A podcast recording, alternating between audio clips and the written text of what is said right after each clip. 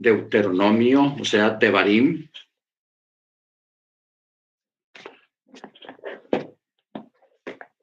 Y estamos en el capítulo 12. La paracha es re, mira o mirar. ¿Ok? Esta paracha es muy importante.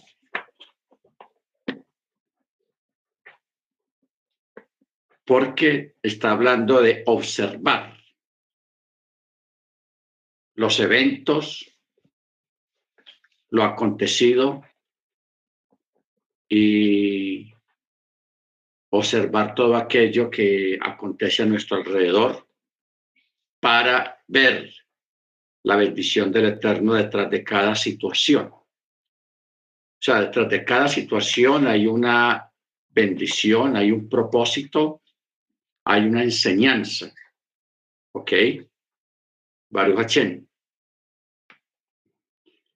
eh, vamos a, a, continuar aquí, capítulo 12, verso 9 ya que hay una palabra eh, interesante. Dice, pues todavía no habrán llegado al lugar de reposo y al patrimonio que el Eterno tu Elohim te entrega. Entonces, eh, según los sabios, según los escritos, este lugar de reposo se les llama Chiloh, lugar de reposo, porque fue allí que descansaron de la conquista de la tierra de Israel. Usted sabe que la palabra Chiloh está en una de las profecías referentes al Mesías, cuando dice, cuando venga Chiloh, a él vendrán todas las naciones. Y Yeshua es nuestro reposo y Yeshua fue el que dio el reposo. O sea que aquí prácticamente en, esta, en este texto se está refiriendo implícitamente al Mesías. Cuando dice, pues todavía no habrán llegado al lugar de reposo y al patrimonio que el Eterno tu Elohim te entrega. Está haciendo referencia a Shiloh. Verso 10. Cuando ustedes crucen el jardín y se la tierra que el Eterno su Elohim les hace heredar y Él les conceda reposo de todos sus enemigos alrededor, y ustedes residan en seguridad, entonces sucederá que al lugar que el Eterno su Elohim escoja para hacer que ahí resida su nombre, allá llevarán todo lo que yo les ordeno, sus ofrendas de ascensión, sus sacrificios, sus diezmos, la aportación de sus manos y lo más selecto de sus ofrendas votivas que hayan prometido al, al, Eterno. Se regocijarán delante del Eterno su Elohim y ustedes y sus hijos e hijas, sus siervos, sus siervas, así como el Leví que está en sus ciudades, ya que él no posee porción ni patrimonio entre ustedes. Cuídate, no sea que haga subir tus ofrendas de ascensión en cualquier sitio que veas, sino solo en el lugar que el Eterno escoja en una de tus tribus, allí harás subir tus ofrendas de ascensión y allí llevarás a cabo todo lo que yo te ordene. ¿Ok? Aún así, conforme a todo el deseo de tu alma podrás degollar y comer carne según la bendición que el Eterno tu Elohim te haya concedido en todas tus ciudades. Tanto el impuro como el, como el puro podrán comerlo. Eh, cuando habla de el, el impuro como el puro, dice, puesto que esos animales proceden de la condición de ofrendas consagradas, respecto a las que se declara y la carne que toque cualquier cosa impura no podrá ser comida. Era necesario que la Torah dijera respecto a una ofrenda con defecto, que fue remitida, redimida, que tanto el individuo impuro como el puro puede comer de su carne en un mismo plato, como si fuera el venado o el ciervo que no se hace, de la cual no se hace ninguna ofrenda. ¿Ok? No quiere decir, no vamos, no vamos a confundir el texto que diga que se puede comer tanto lo puro como lo impuro. No, está hablando desde la persona que consume. La persona que consume. ¿Ok? Baruch Verso 16. Pero no comerás la sangre sobre la tierra, la verterás como agua. Ojo, Aquí se hace una, un recordatorio de no comer la sangre. ¿Ok? No comer la sangre. O sea, a pesar de que el Eterno dice que una ofrenda con defecto que fue redimida no tiene que arrojar su sangre al altar, aún así no se puede comer. O sea, no se debería comer. ¿Ok? Ahora, la Torah ya había prohibido en otro libro más atrás consumir la sangre de un animal. Sin embargo, la razón que ahí da la Torah para esta prohibición es porque el alma de la carne está en la sangre. Y yo lo he dado para ustedes sobre el altar a fin de hacer expiación por sus almas, ya que es la sangre la que hace expiación por el alma. Por consiguiente, se podría haber pensado que la prohibición de ingerir sangre solo se aplica a los animales aptos para ser ofrendados en el altar y no a los animales que a causa de que tenían defectos fueron descalificados de ser ofrendados al altar. Por ello era necesario que la Torá eh, reiterara la prohibición, porque hay personas que pueden pensar, bueno, solamente no se puede consumir sangre de los animales que son sacrificados coches.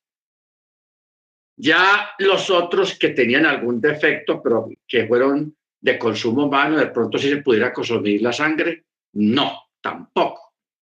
O sea, se habla de forma contundente de no consumir la sangre de un animal, sea sangre de sacrificio, de un animal de sacrificio o sangre de un animal que no es sacrificado. Los dos caen bajo la misma jurisdicción de que no se puede consumir sangre de cualquier animal. La sangre hay que vertirla en la tierra. Ahora, Aquí hay un detalle que hay que tener en cuenta el por qué el Eterno prohibió consumir la sangre, aparte de otras cuestiones de carácter científico. Pero en esta parte, ustedes recuerdan que cuando se sacrificaba un animal, lo que se llevaba al altar para santificar el altar era la sangre del animal, no el cuerpo del animal, el resto del cuerpo, sino la sangre. Entonces, ¿por qué la sangre?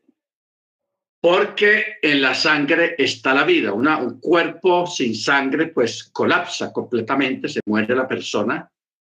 Entonces, la sangre tiene una, algo especial dentro de su misma esencia.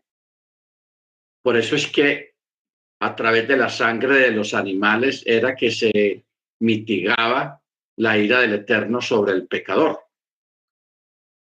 Por eso los sacrificios, cuando se sacrificaba un animal, se sacaba, se extraía su sangre y con ella se rociaba el altar. Ahora, como la sangre en sí a nivel general tiene algunas propiedades específicas, por eso es que el Eterno prohibió consumir la sangre precisamente por esas cualidades y también por el propósito para lo cual la sangre tiene delante de la presencia del Eterno. ¿Ok? Baruch Por eso dice, el alma de la carne está en la sangre. ¿Ok? El alma de la carne está en la sangre. Por eso, un pollo, un animal, cualquier animal que sea sacrificado, tenían que extraerle la sangre después del sacrificio y ya después la carne que quedaba, ya sin la sangre, pues eso era lo que estaba permitido o está permitido consumir. ¿Ok? Bendito sea el nombre del Eterno. Entonces, por eso dice el verso 16, no comerás la sangre sobre la sangre, sobre la tierra la verterás como agua. En tus ciudades no podrás comer el diezmo de tu grano, de tu vino y de tu aceite, los primorizos de tus reses y de tus ovinos, ninguna ofrenda votiva que prometas, tus ofrendas voluntarias o la ofrenda de tu mano, sino que en presencia del Eterno tu Elohim lo comerás en el lugar que el Eterno tu Elohim escoja, tú y tu hijo, tu hija, tu siervo, tu sierva, así como el Leví que está en tus ciudades, y te regocijarás delante del Eterno tu Elohim, cualquiera, en cualquier empresa de tus manos. O sea, inicialmente los lugares que se, el lugar que se escogió, eh, por ejemplo, la Torah la expresión delante del Eterno se refiere al santuario. En este caso se refiere a todo el área de Jerusalén. O cuando estaba el tabernáculo en el desierto, alrededor del tabernáculo, o sea, en el área del campamento. Todas estas áreas que este versículo menciona poseen un grado menor de santidad o sea, se les llama Kodachin Kalim. Y por tanto puede ser comidas fuera del área del santuario. En el libro de Baikra, o sea, Levíticos, vamos a mirar un texto. Levíticos 1.5.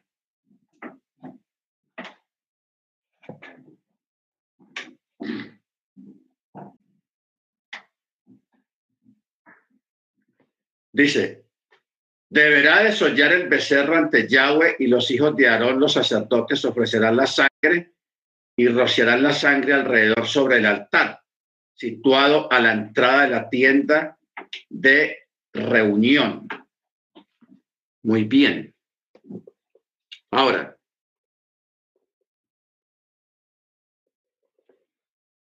eh, En el verso 19 dice, cuídate, no sea que abandones al Leví durante todos tus días sobre la tierra. Cuando el Eterno, tu Elohim, ensanche tus fronteras conforme te habló y tú digas, comeré carne, porque tu alma habrá ansiado la carne conforme a todo el deseo de tu alma, podrás comer carne.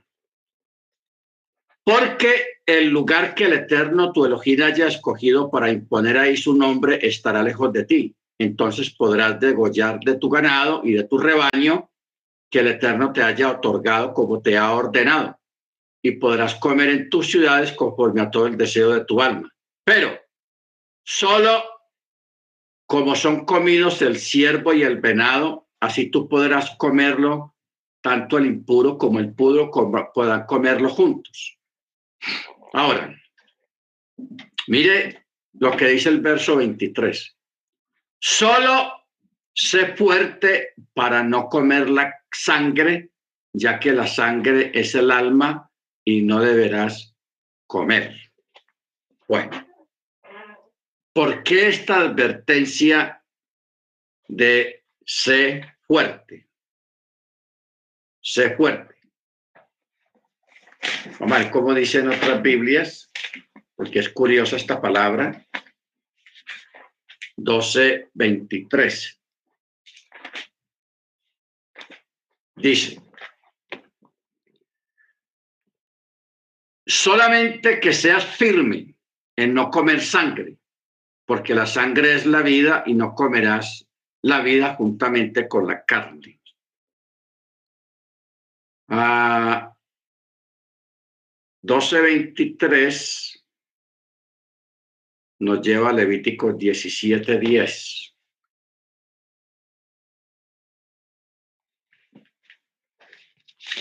Diecisiete diez, ¿qué dice?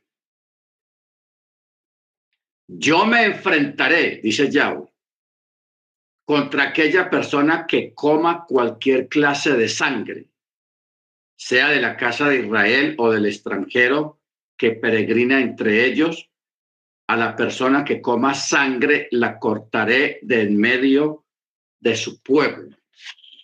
O sea, una reiteración completa acerca de no consumir la sangre. Ahora, ¿por qué la advertencia? Cuando dice sé fuerte, o sea, contentos impulsos de comer la sangre.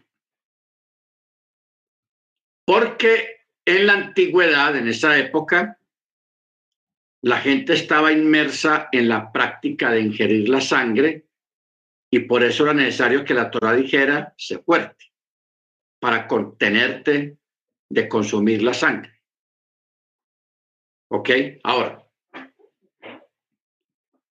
en las culturas antiguas, hasta una, hasta épocas más recientes, eh, se acostumbraba mucho que la gente en las guerras consumían la sangre de sus de los vencidos, o sea, tomaban sangre, le sacaban sangre y se la tomaban porque ellos pensaban que eso les daba más fortaleza y, y creían que era una forma de debilitar al enemigo, comiendo su sangre o tomando su sangre.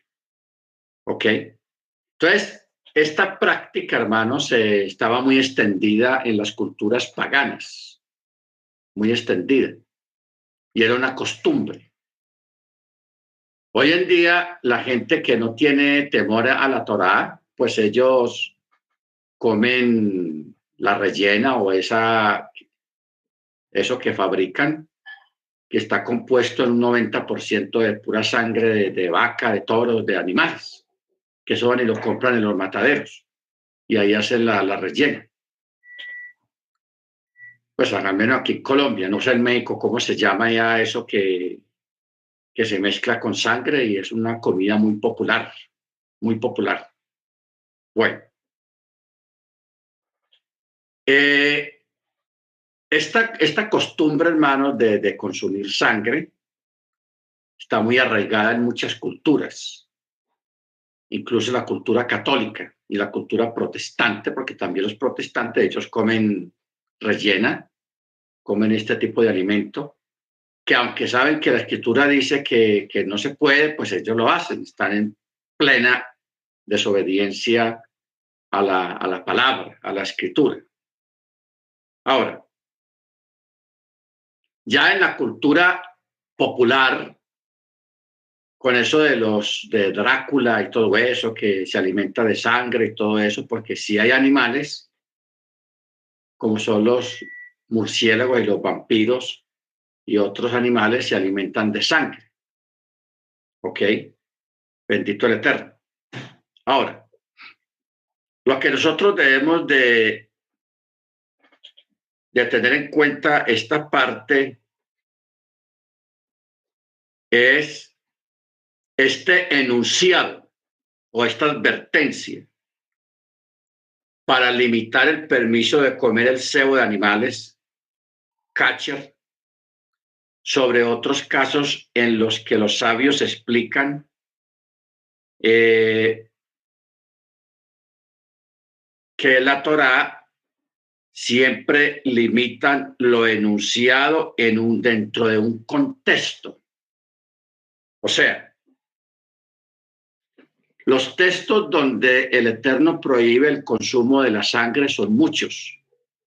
No es uno solo, ni dos, ni tres solitarios en toda la Torah, no, son muchos, son varios. Y con fuerte advertencia, como, como leímos en otro texto, que todo aquel que consuma la sangre de un animal será cortado de, del pueblo de Israel. O sea, será expulsado. ¿Ok? Será expulsado. Entonces, eh,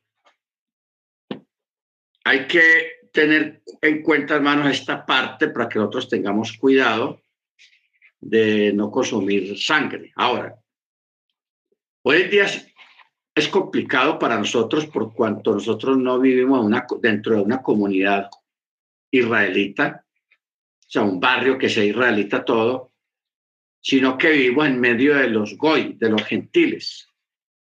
Entonces, ¿qué pasa?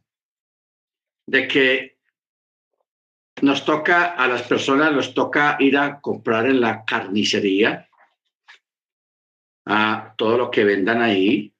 Y Pablo advierte sobre eso de que no preguntar. Y aparte de eso, pues el carnicero tampoco va a tener razón exacta de, de la procedencia de, ese ganado, de esa carne que está vendiendo ahí. Porque está, bueno, un mundo pues muy diferente al de antes. Antiguamente, en las comunidades judías existía un matarife, así les llamaban allá, el matarife del pueblo, que era un judío que estudió cómo sacrificar el animal y también tenía conocimiento de todas las partes de un animal, todas las partes, el lomo, el, bueno, todo eso, y eso lo distribuían. Entonces, cuando una persona pedía tal carne, ya la persona sabía qué carne era. ¿Ok? Bendito sea su nombre.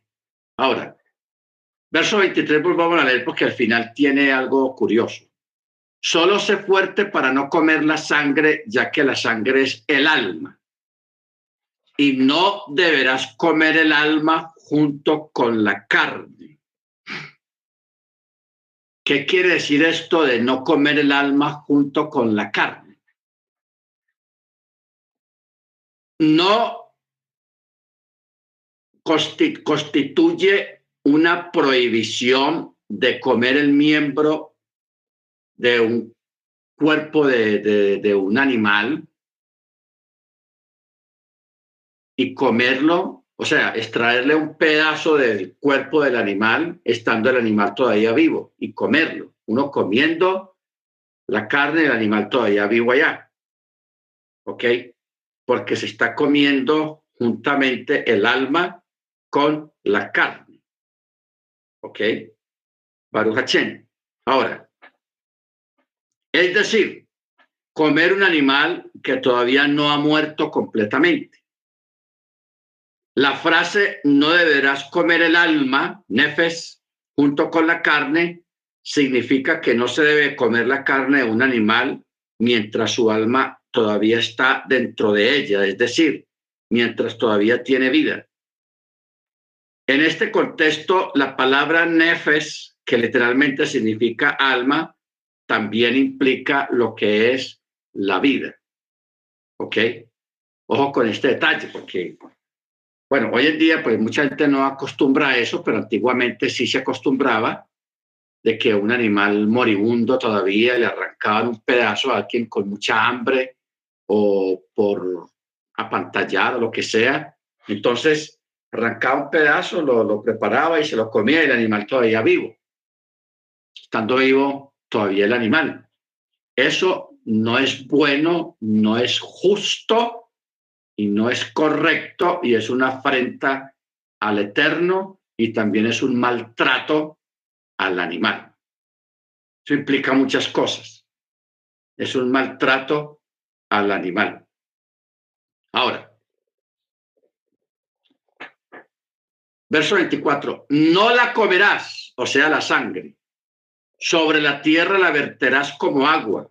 No la comerás para que te beneficies tú y tus hijos después de ti, ya que habrás hecho lo recto o lo correcto ante los ojos del Eterno. ¿Qué quiere decir para que te beneficies?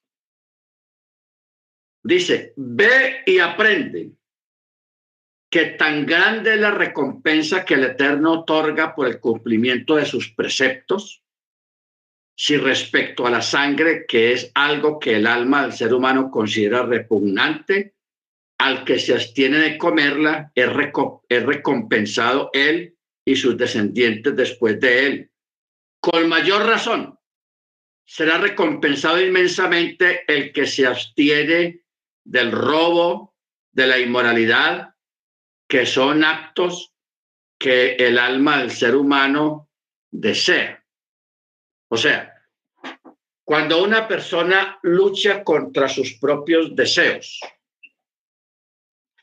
en obediencia a la Torá, eso es lo que se refiere aquí para que te beneficies tú. O sea, resulta la persona beneficiada por, por el solo hecho de obedecer y de guardar la Torá. Hay un beneficio extra. ¿Ok? Baruch Bendito sea el nombre del Eterno. O sea, la, obediencia a la Torah, hermanos, eh, trae beneficios. Primero, la persona es santificada.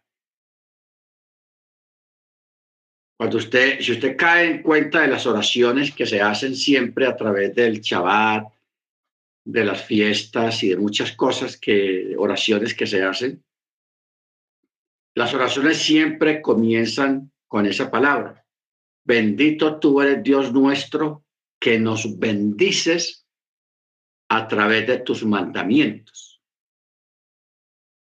¿Qué significa eso? Ser bendecido a través de los mandamientos. Cuando una persona obedece y guarda el mandamiento, eso es lo que trae bendición a la vida de esa persona, pero trae especialmente santificación.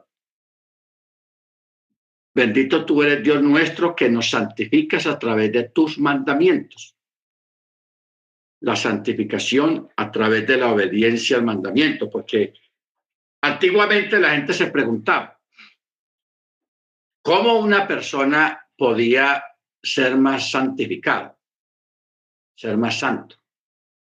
Entonces uno decía, no, ayunando bastante, haciendo ayuno, ahí se uno adquiere santificación. Otros decían, no, haciendo mucha oración, haciendo vigilia, haciendo esto y haciendo aquello, eh, la persona es santificada.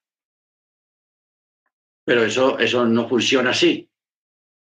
La santificación de una persona viene es a través de la obediencia al mandamiento.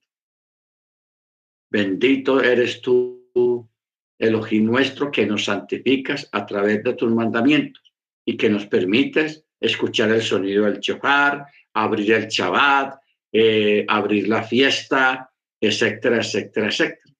¿Ve? Pero siempre está ahí la palabra santificar. Entonces, mientras más usted guarde mandamiento, más es santificado, porque a través de la obediencia al mandamiento es que viene la santificación. La santificación no es tener ser santo no es tener la cara lavada, ni usar vestidos muy largos, ah, o hacer muchos ayunos o muchas vigilias o cuatro o cinco horas de pura oración. No, la santificación viene es a través de la obediencia al mandamiento. ¿Ok? Tengamos eso muy claro para que podamos saber el camino que debemos andar.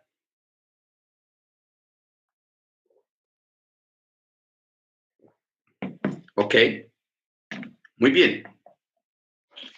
Verso 26.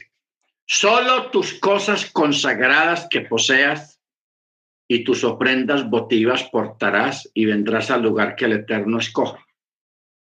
Realizarás el servicio de tus ofrendas de ascensión. Realizarás el servicio de tus ofrendas de ascensión, la carne y la sangre sobre el altar del eterno tu Elohim, la sangre de tus sacrificios deberá ser vertida sobre el altar del eterno tu Elohim y podrás comer la carne. Preserva y escucha todos estos asuntos que yo te ordeno para que te beneficie. Aquí viene otra vez la palabra, para que te beneficies tú y tus hijos después de ti para siempre ya que habrás hecho lo bueno y lo recto ante los ojos del Eterno tu Elohim. Cuando el Eterno tu Elohim haya exterminado delante de ti a los pueblos hacia los que tú te diriges para conquistarlos y los hayas expulsado y te hayas asentado en la tierra, cuídate mucho, no sea que seas atraído hacia ellos luego de que ellos hayan sido exterminados de tu presencia. No sea que inquieras por sus dioses diciendo, ah, cuénteme, ¿y ustedes cómo rindieron culto a sus dioses? ¿Ok? ¿Será que yo también lo puedo hacer así? Mire usted, ¿cómo rindieron culto a sus dioses esos pueblos? Y yo también lo haré así. Bendito su nombre. Ahora, eh, hay una frase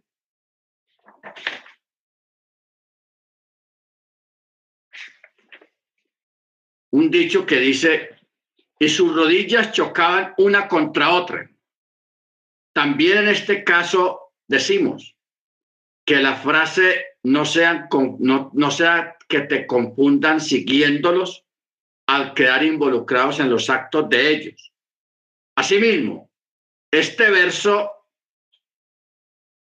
tiene ese significado en la frase, que el acreedor se sienta atraído con todo lo que tiene Ahí el versículo maldice al malvado, deseándole que tenga muchos acreedores encima de él constantemente y que constantemente regresen y se sientan atraídos por su dinero, o sea, pérdida de la bendición.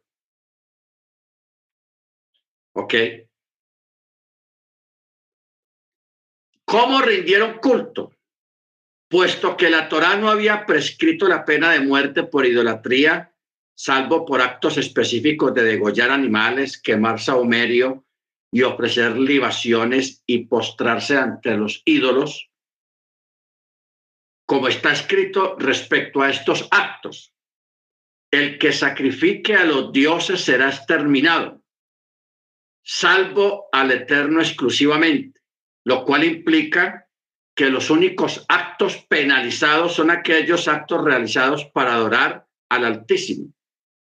Por eso este versículo viene y te enseña aquí que si el modo usual de culto a un ídolo es por medio de otro acto, por ejemplo, bueno, aquí menciona unas cosas a malucas.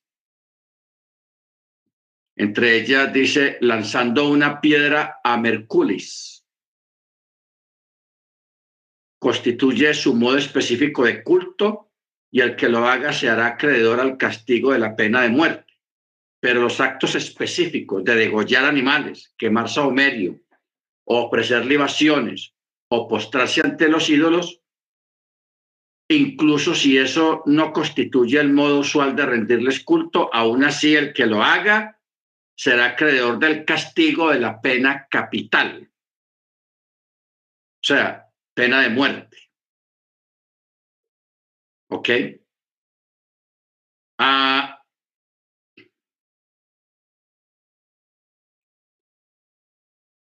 dice, por ejemplo, aquí,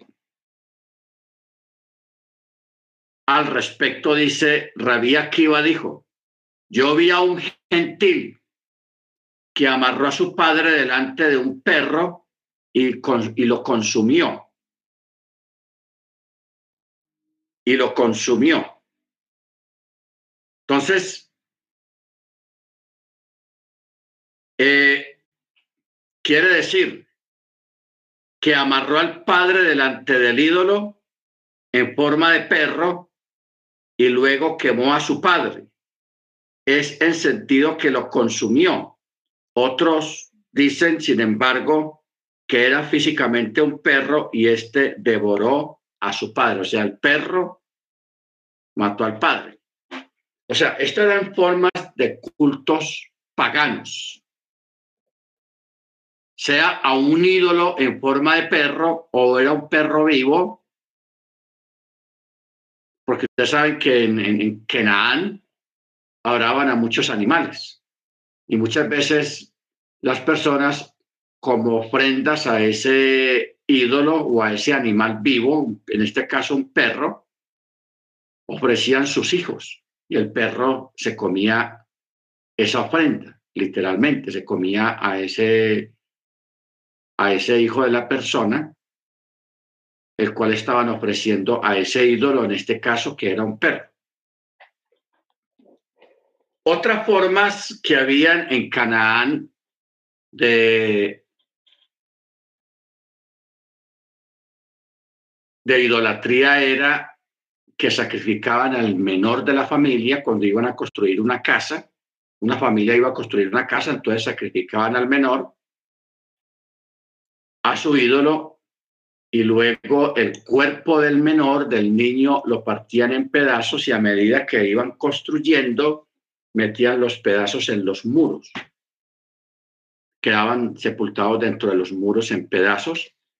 Y eso era una forma de supuestamente de ser protegido.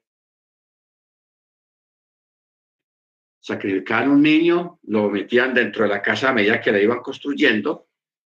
Y esos son cultos paganos, hermanos, que por esa causa fue que el Eterno eh, le dijo al pueblo hebreo que debían de exterminar a todos los kenanitas que, que habitaban en la tierra prometida que Él les iba a dar para que no aprendieran sus cultos, para que no aprendieran sus prácticas paganas horrorosas, porque eso era y es horroroso. Baruch ¿Ok? Por eso dice el verso 31, no actuarás así con el eterno tu Elohim, ya que ellos hicieron por sus dioses todas las abominaciones que el Eterno aborrece, pues incluso a sus hijas e hijas ellos quemaron en el fuego por sus dioses. ¿Ok? En este caso lo que habla acerca de aquel que amarró al papá delante de un perro y el perro devoró al papá. ¿Ok? Como una ofrenda. Eso es tenaz, tenaz. Capítulo 13. Todo asunto que yo les ordene deberán guardar para llevarlo a cabo. O sea, tenerlo en cuenta. No añadirás a él ni le quitarás de él, de esa ordenanza. Bueno, aquí vamos a entrar en una parte que hay que ponerle cuidado. Verso 2.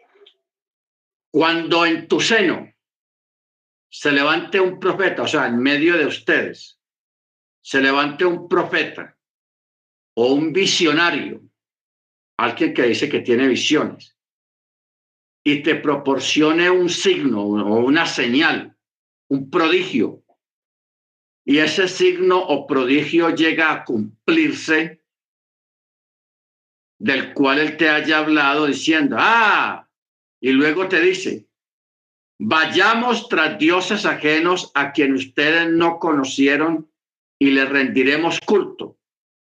No deberás escuchar las palabras de ese profeta o de ese visionario, ya que el Eterno, tu Elohim, te está poniendo a prueba a ustedes para saber si realmente aman al Eterno, su Elohim, con todo su corazón y con toda su alma. Deberán marchar tras el Eterno, su Elohim, y a él deberán temer. Sus mandamientos guardarán. Bueno.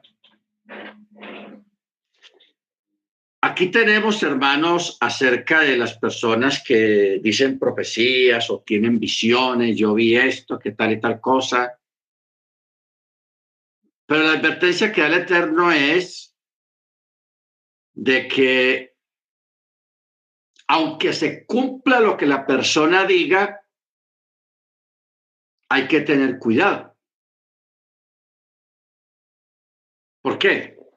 Porque es que la, la técnica que usa, por ejemplo, el mago en un show de magia para justificar la entrada de ese show, el costo de la entrada, el mago tiene que cautivar la gente. La gente cuando salga diga, oh, valió la entrada, valió lo que el costo de la entrada. Ese tipo hizo cosas impresionantes. ¿Ok? Esa es una forma de cautivar.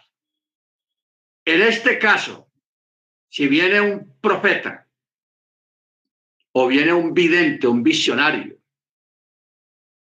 y te dice, ve, el Eterno me mostró que usted tal y tal cosa. y se cumple lo que la persona dijo. Si la persona trae malas intenciones, cuando ya usted esté todo anodado, oh, se cumplió lo que dijo, wow, ese tiene el don del Eterno, qué bueno, tiene el don, es un santo, es un K2, etcétera, etcétera. Porque cuando uno lo sorprenden con algo así, pues uno queda anodado, queda sorprendido y queda mentalmente sujeto a esa persona. Ojo con eso, queda mentalmente sujeto a esa persona debido a la impresión. Entonces nosotros, hermanos, debemos de tener una madurez, una carácter, llamémoslo mejor, carácter, de estar pendiente, así se cumpla lo que la persona te haya dicho, no importa. De estar pendiente de que la persona no te vaya a desviar de la Torá. Porque es muy fácil que la gente se desvíe de la Torá, especialmente con este tipo de cosas. ¿Ok? Por eso es que aquí dice que el Eterno te está poniendo a prueba para saber si usted realmente obedece el mandamiento, o sea, si ustedes realmente aman al Eterno o no lo aman. Porque Jesús mismo lo ratificó. Si me amáis, guardad mi mandamiento. ¿Se da cuenta lo que dijo Jesús? Si me amáis, guardad mis mandamientos. O sea, Aquí no está en darnos llevar por, la, por el show, por el milagro, por la profecía. Eso es bueno, eso es bonito, eso es impresionante. Pero hermanos, hay que ir más allá de eso. Y tener ese carácter y esa madurez en aceptar un milagro, aceptar una profecía, aceptar una, una visión que alguien haya tenido sobre usted, etcétera, etcétera. Pero sí tener cuidado en, que el mandamiento tiene que estar, está ahí. Bueno, un ejemplo.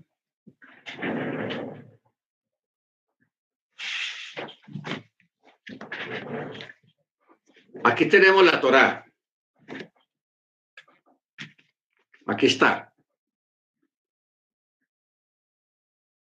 La Torá es lo que es nuestra vida en nuestra existencia. Y toda nuestra vida gira alrededor de la Torá y de lo que está escrito acá, los mandamientos. Luego viene una persona aquí con milagros, profecías que se cumplen. Viene con visiones y se cumplen que lo deja ustedes crestado. ¡Wow! ¡Uy! ¿Cómo así? Uy, quedó tan tenaz. Mira eso, se cumplió lo que dijo. Mira eso, si es verdad lo que me dijo. ¿Ah? Y, eso que no sabía nada, etcétera, etcétera. Entonces, viene la impresión. Esta persona, a través de esas cosas, de ese milagro, de esa visión, de esa profecía cumplida, puede tener un propósito oculto.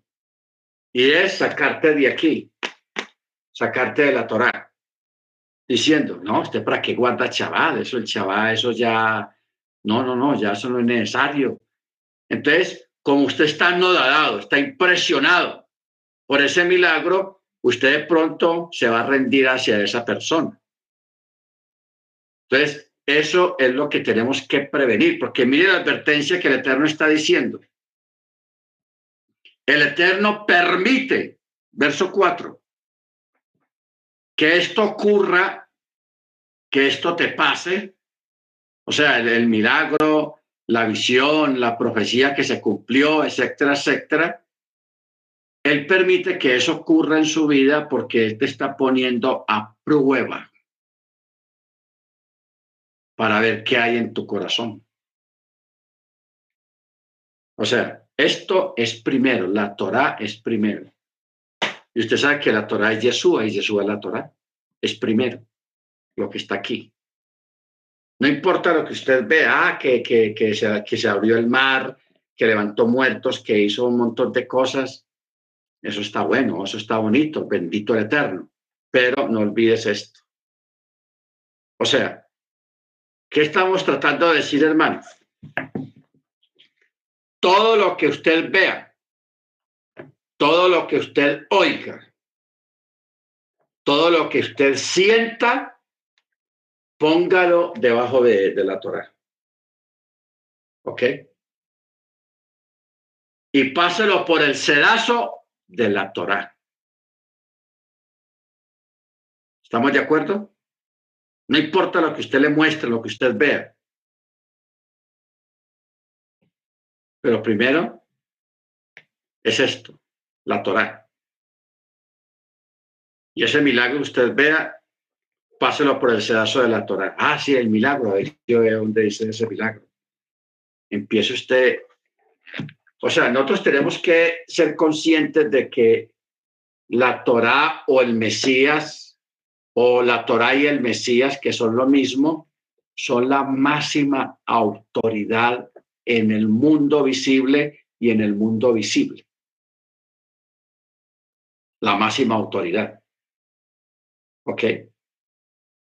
Porque si nosotros nos vamos detrás del milagro, estamos cerrando y Jesús mismo lo advirtió. Estas señales seguirán a los que creen. Nosotros no tenemos por qué ir detrás de la señal. No. Esa señal viene detrás de los que creen. O sea, nosotros no podemos invertir ni cambiar la posición del sol. No podemos invertir ni cambiar la posición que el Eterno le dio a la Torá. No podemos hacerlo. El día que lo hagamos, perdemos el año. Lo perdemos todo. Y hasta la, hasta la propia eternidad la podemos perder. ¿Por qué? Porque vamos a ser arrastrados hacia aguas turbias. Vamos a ser arrastrados hacia lugares oscuros donde nos vamos a perder. ¿Todo por qué? Por dejarnos anodar, por dejarnos impresionar por un milagro, porque es que, hermanos, los milagros no salvan. Las profecías no están puestas para salvar a nadie, los milagros tampoco. Todas esas cosas son añadiduras o cosas que el Eterno pone frente a ti para probarte, para probar qué es lo que hay en tu corazón. Ojo con eso, para probar, mire cómo dice, ya que el Eterno, tu Elohim, está poniendo a prueba a ustedes para saber si realmente aman al Eterno, su Elohim, con todo su corazón y con toda su alma. Primero la Torah. ¿Ok? Porque es que la, gente de afuera, el intelectual de afuera que no tiene temor al cielo, esa gente juega con las palabras. O sea, hoy en día que, que hay tanto internet, que tenemos acceso a tanta información en YouTube, en todas las redes sociales, hay información de todo lo que usted quiera y para lo que usted quiera. Ahora, esa gente envuelven a la gente con palabras, los envuelven, los enroscan con palabras y moldean la, la mente de la gente y manipulan la, mentalmente a la gente con palabras, con títulos de noticias. Entonces, usted mismo ha visto que usted ve títulos en YouTube. Tal y tal cosa, urgente, asombro, eh, urgente y todo eso. Y ahí está el título. Y usted por el título, usted dice, oh, esto está interesante. Pum, usted teclea para ver el contenido. Y la verdad, la verdad es que el título, no, eh, el contenido no tiene nada que ver con el título. Simplemente fue una trampa que te tendieron para que apretaras el botón y abrieras esa, e, e, esa noticia. Pero realmente del título al contenido, al contenido de la noticia hay mucha, mucho, mucho espacio. No hay nada. Simplemente te, lanzaron el anzuelo con palabras. ¿Ok? Baruch Entonces, hermanos, este es el ambiente que hay hoy en día en todo el mundo. Porque uno, uno se pregunta, por ejemplo, desde hace muchos años, hace por ahí unos 30 años, a uno le llegaban mensajes por, por el hotmail, por el correo electrónico. Yo recuerdo eso. Llegaban mensajes que decía que una persona por allá en Dubái o en Europa se murió y dejó una herencia de 10 millones de dólares y que usted ha sido escogido para que reciba esa herencia, para que ayude a las personas pobres en África, etcétera, etcétera. Entonces, hay personas, hermanos, que se dejan llevar por el anuncio, oh, 10 millones de dólares, está bueno, y se meten ahí en el rollo. Se meten ahí, empiezan a teclear y con la esperanza de recibir los 10 millones de dólares. Usted lo envuelven y a lo último la persona lo, lo tienen tan embrujado en el rollo, tan metido en el rollo, que a la persona en un momento dado le piden dinero como un depósito para poder recibir los 10 millones. La persona con, el, con la carnada ahí, con la zanahoria ahí, viendo la zanahoria, mete el dinero y se lo manda a esa gente. Y hasta ahí llegó el cuento. Le robaron el dinero a la persona. Esos 10 millones no existen. ¿Ok?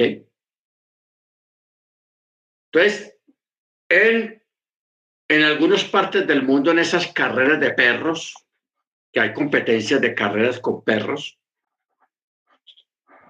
¿cómo hacen correr esos perros? En algunas partes en la pista hay un aparato que tiene colgado ahí adelante de los perros una, un pedazo de carne o un ave, cualquier cosa que le guste a esos perros.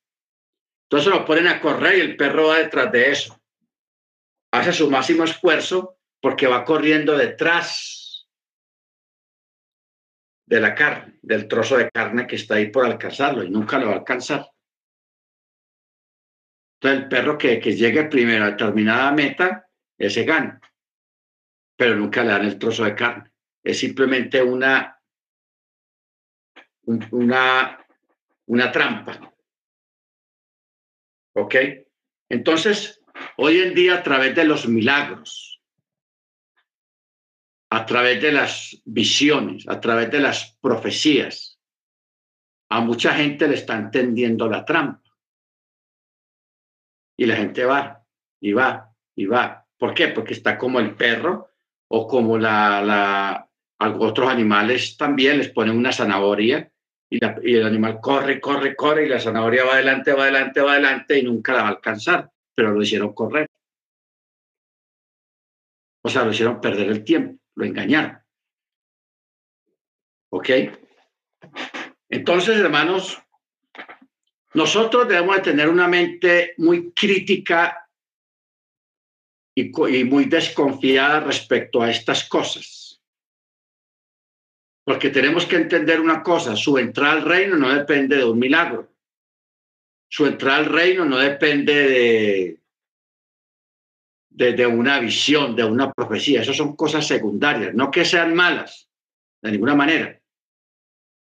Es malo lo que hay detrás de todo eso. Eso sí es malo. Y a eso es lo que hay que tener cuidado.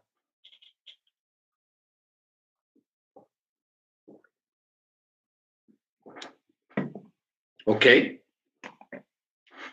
A eso es lo que hay que tenerle mucho cuidado. Bendito el Eterno. Te repito, no importa que la persona levante un muerto delante suyo. Ah, se murió, ¿qué le pasó? No, un ataque cardíaco, ya le hicieron la autopsia, la necropsia y ya lleva tantos días de muerto, ya eso no, no hay nada que hacer ahí. Y se lo levantan usted sea escéptico. Usted sea escéptico. Ah, pues que la persona es de, de, lugar tal, practica tal y tal fe, tal creencia. No pensemos que porque la persona tiene tal creencia, la creencia es real que porque la persona levantó un muerto. No. A eso es que tenemos que llegar, hermanos, a tener esa madurez y solidez y carácter. ¿Ok? carácter. Bendito sea el nombre del Eterno. ¿Por qué cree usted, hermanos, que los judíos en la época del Machía lo rechazaban a él a pesar de que él les demostraba con hechos, especialmente con milagros, que él era el Mesías? O sea, vamos a hablar eso ya de una forma puramente diferente. Yeshua vino con un mensaje, con una enseñanza a la que el judaísmo ortodoxo no estaba acostumbrado. ¿Ok? Ellos ya tenían su lineamiento. Llega el Mesías haciendo milagros, multiplicando los panes, los peces, anda sobre el mar, levanta a la hija de Jairo, en fin, no milagros tenaces. Levanta a Lázaro, los diez leprosos, eh, muchos milagros. Entonces, más sin embargo, mire que un gran sector del judaísmo lo rechazó. ¿Por qué? Porque ellos tenían muy claro esto que estamos mirando acá. ¿Ok? Ellos tenían muy claro. ¿Claro en qué sentido? Lo tenían claro en el sentido de que ellos, a pesar de que Jesús hizo tantos milagros y espectaculares milagros, como quien dice ellos, no le cogieron el cuento, digámoslo así en cierta forma. ¿Por qué? Porque ellos ya tenían una formación, una formación espiritual y llamémosla teológica, llamémoslo así por decir algo, una formación teológica de Torah Porque ellos, ellos sí leen esto que estamos leyendo acá. ¿Ok? Porque esto es de eh, Deuteronomio, capítulo 13. Porque Jesús vino a ellos con un mensaje nuevo para ellos. Entonces ellos estaban con esa desconfianza.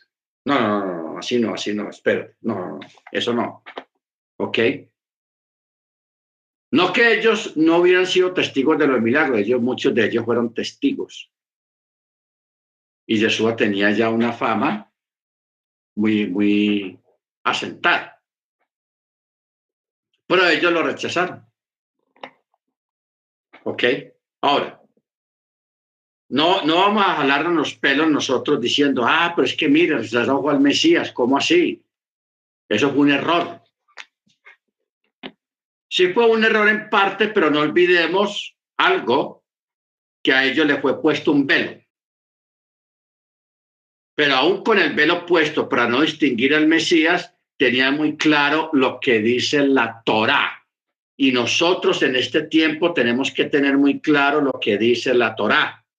Ojo con eso. ¿Por qué?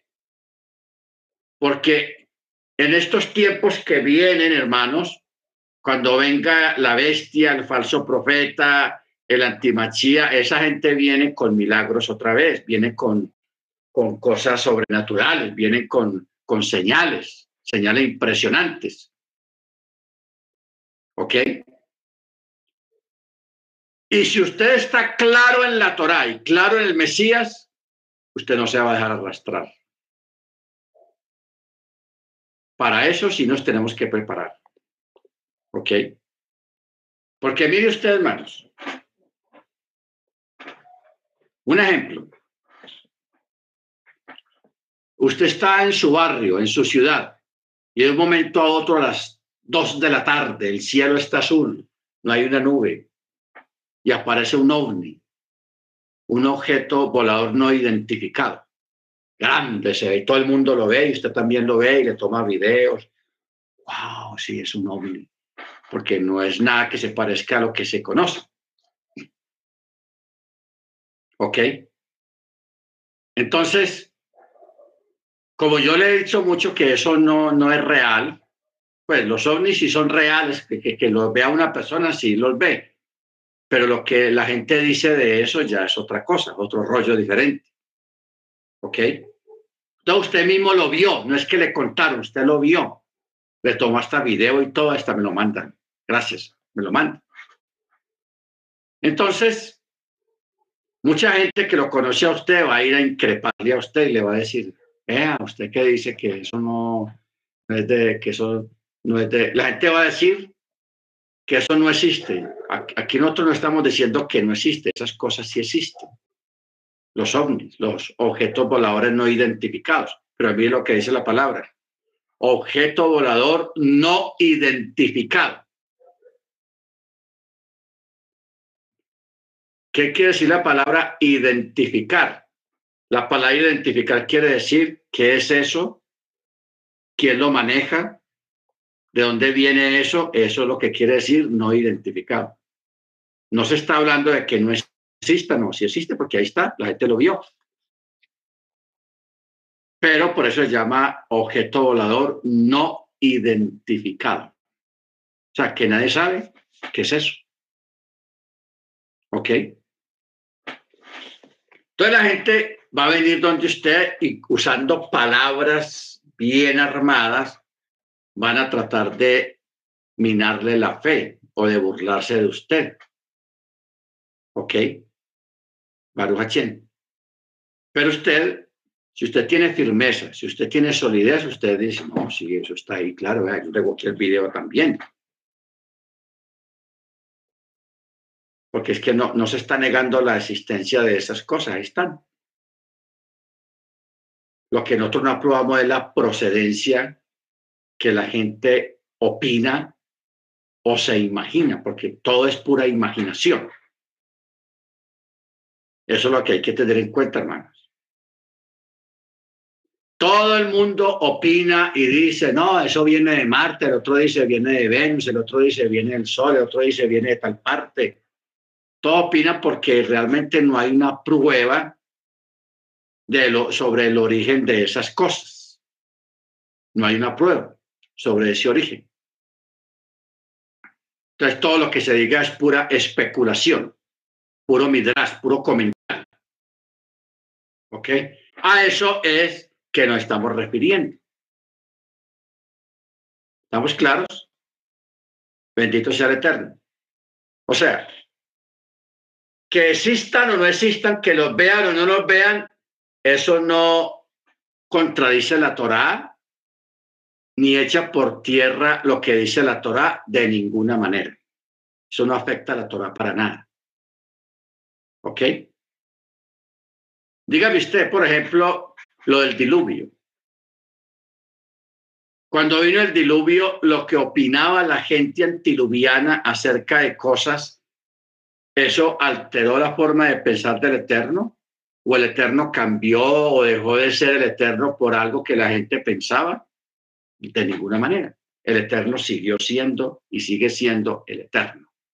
Amén, bendito sea su nombre. No importa lo que pase. No importa lo que usted vea. Pero aténgase a ese precepto, a esa premisa, hermanos.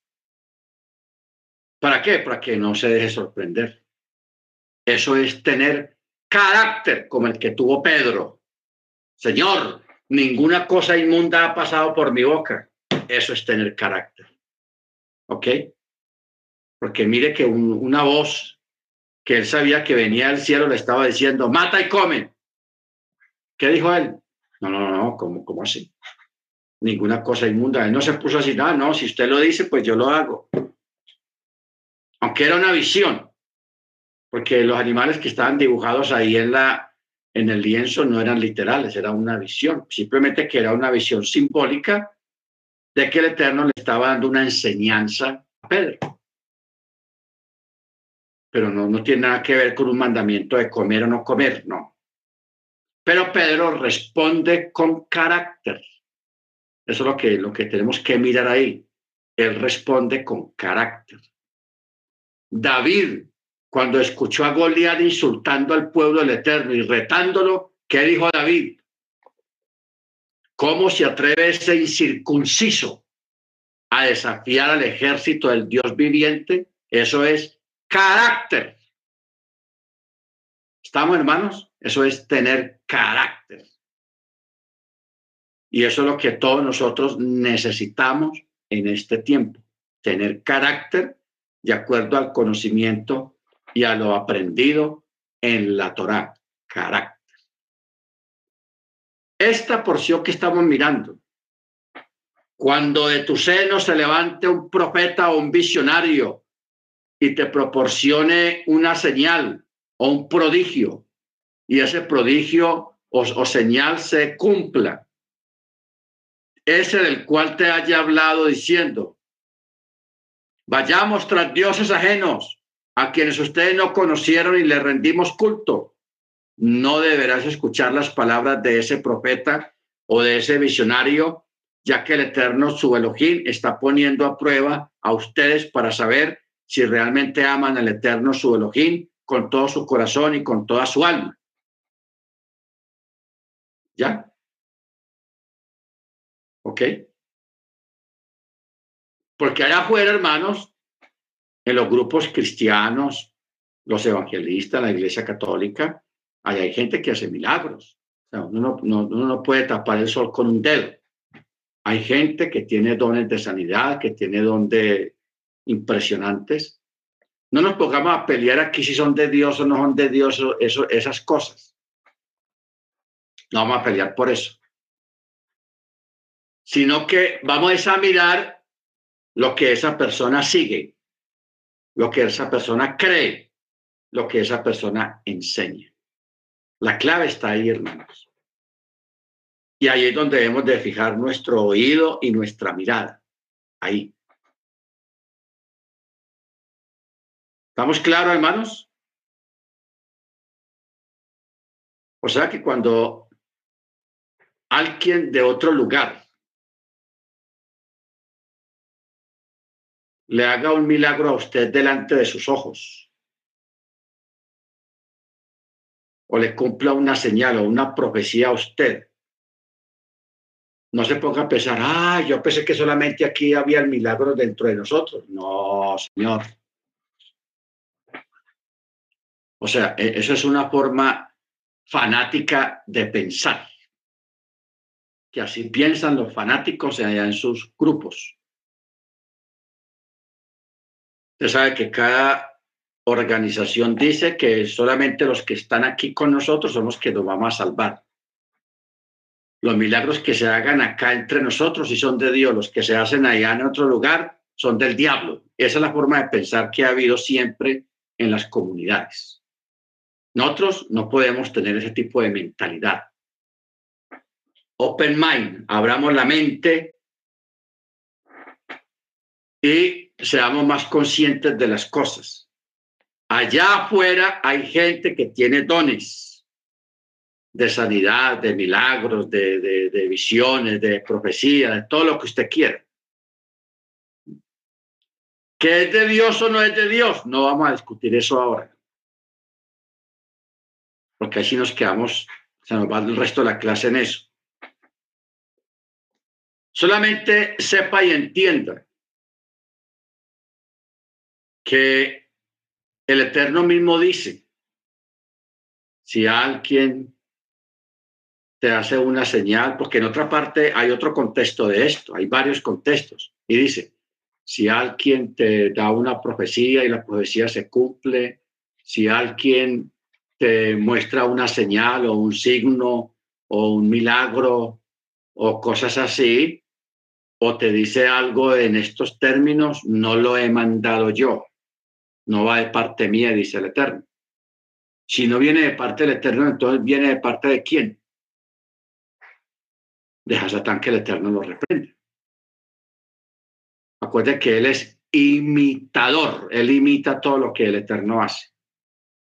Y en este caso de los milagros y profecías también. Entonces, dígame usted hoy en día que a usted mismo se ha dado cuenta ahí en YouTube que salen las profecías de Fátima, las profecías de la Virgen, está profetizando esto.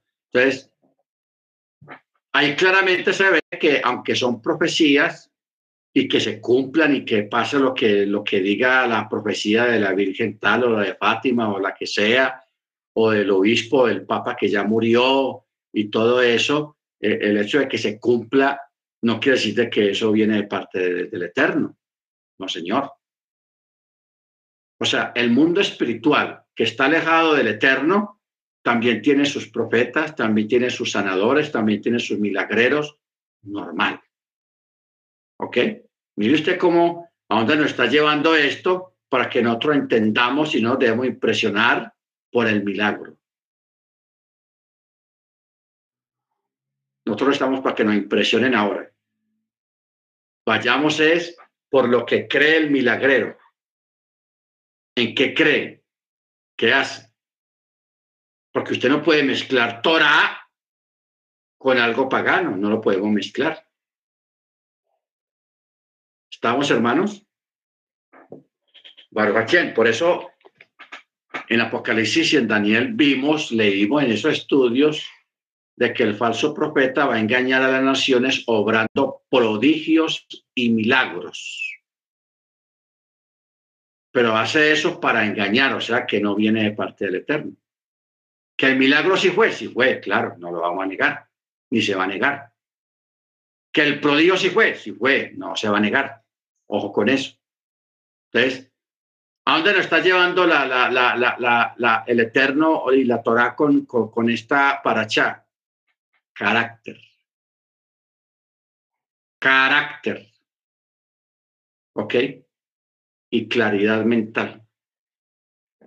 En cuanto a la Torah. Primero es la Torah.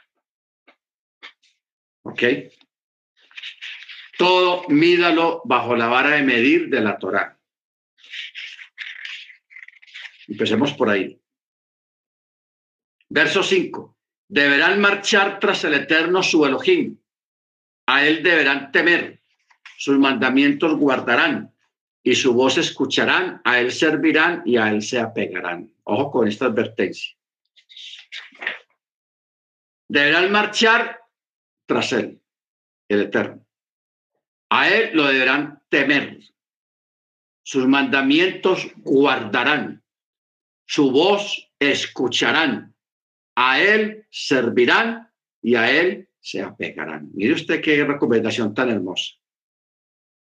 Todo es de Él y para Él. ¿Por qué? Porque Él es la fuente y el creador de todas las cosas.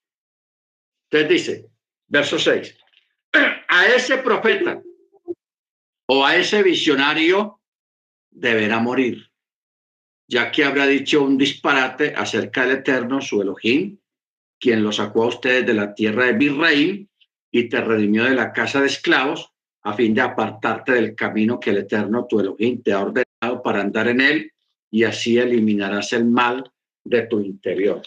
Porque es que, hermanos, tenemos que ser claros en una cosa y no olvidar lo que las cosas como son. Y todo está basado en preguntas. ¿Quién es el creador de todas las cosas? El Eterno. ¿Quién es el que operó y consumó la salvación y la fe, que dice Pablo que Jesús es el autor y consumador de la fe. ¿Quién es el de quién proceden todas las cosas en el mundo? ¿Quién trajo la Torah al mundo? Él. Ok. Entonces, si aparece otro personaje, si aparece alguien haciendo cosas impresionantes, cosas bonitas, ¿quién es criatura y creación del Eterno, vamos a escuchar a aquel y dejar de escuchar al Creador, al origen de todo. No podemos hacer eso. Eso sería un error fatal. Caer en, una, en un descrédito de esos tan tenaces. ¿Ok? ¿Por qué? Porque esa persona, ese profeta, ese milagrero, ese, esa persona que hace esas cosas va a morir. Es mortal. Entonces, ¿cómo vamos a, despreciar la palabra del inmortal, del eterno, para ir detrás de un mortal? No hay lógica. Entonces, usemos esa, esa lógica ahí en ese aspecto. ¿Ok? Por eso el Eterno está diciendo acá, ya que habrá dicho un disparate acerca de Eterno su Elohim, ¿quién lo sacó a ustedes de la tierra de Misraim, te redimió de la casa de esclavos, a fin de apartarte del camino que el Eterno tu Elohim te ha ordenado para andar en él y así eliminarás el mal de tu interior. O sea, aquí está advirtiendo de no cambiar lo mejor por lo peor. Cambiar al eterno por un mortal. No se puede.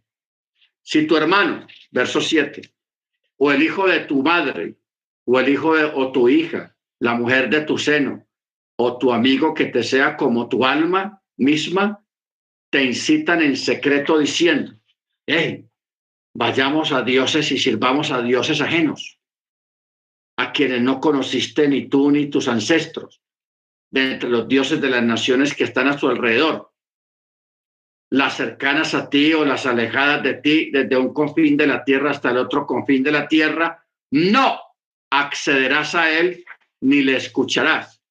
Tus ojos no tendrán compasión de él y no te apiadarás de él y no lo encubrirás. No, es que es mi amigo, es mi pana, es mi mamá, es mi papá, es mi hermano, es mi sobrino, es mi sobrina, es mi tío, es mi tía. Por muy allegado que sea usted, no lo escuches. Apártate de ahí. Primero lo primero.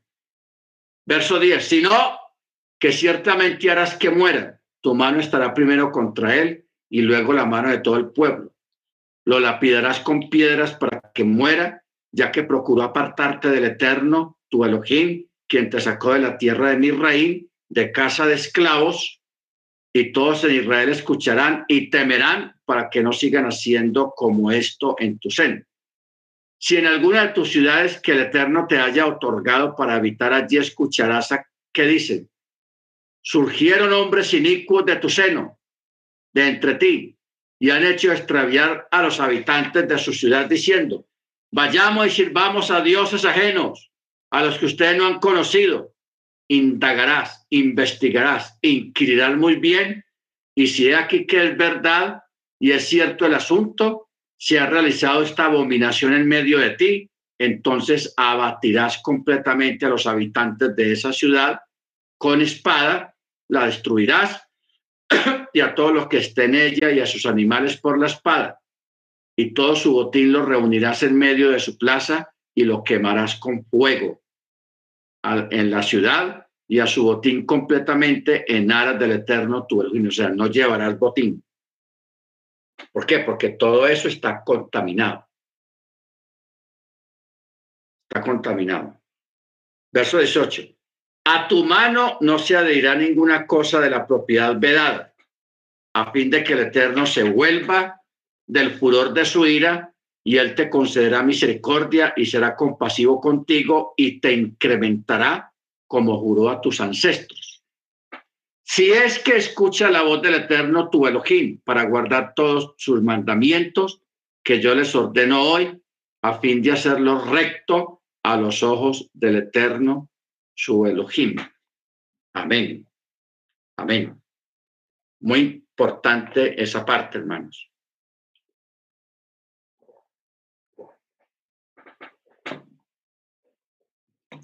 Capítulo 14. Ustedes son hijos del eterno su Elohim. No se harán cortes, ni se hará una parte calva entre sus ojos por un muerto. Pues tú eres un pueblo santo para el eterno tu Elohim, y a ti se te escogió, a ti te escogió el eterno como nación atesorada entre todas las naciones que están sobre la superficie de la tierra. O sea, no hacerse marcas. Como hoy en día está la moda de hacerse una, un espacio aquí entre las cejas o entre la cabeza, que eso está de moda otra vez. Eso existía antiguamente, pero volvió de nuevo que lo hacen por una familiar fallecido, por un amigo, por el pana, por el llave, por el, en fin. O sea, eso no se hace, no se puede hacer. ¿Por qué? Porque eres pueblo santo a tu Elohim. Verso 3.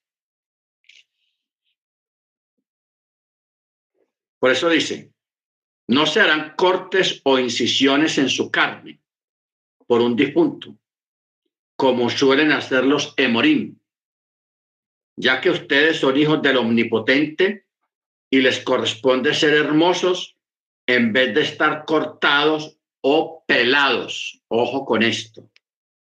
En vez de estar cortados o pelados. En Macot, un escrito antiguo afirma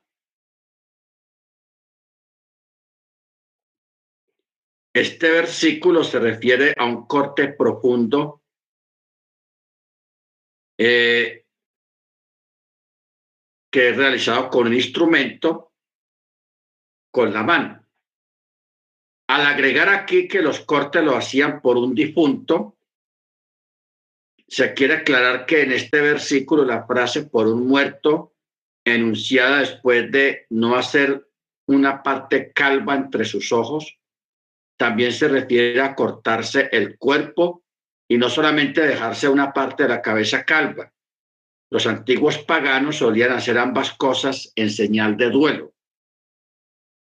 En la antigüedad constituía una práctica muy extendida el hacerse cortes en el cuerpo en señal de duelo por un difunto. Esta práctica era muy extendida entre los habitantes de Canaán.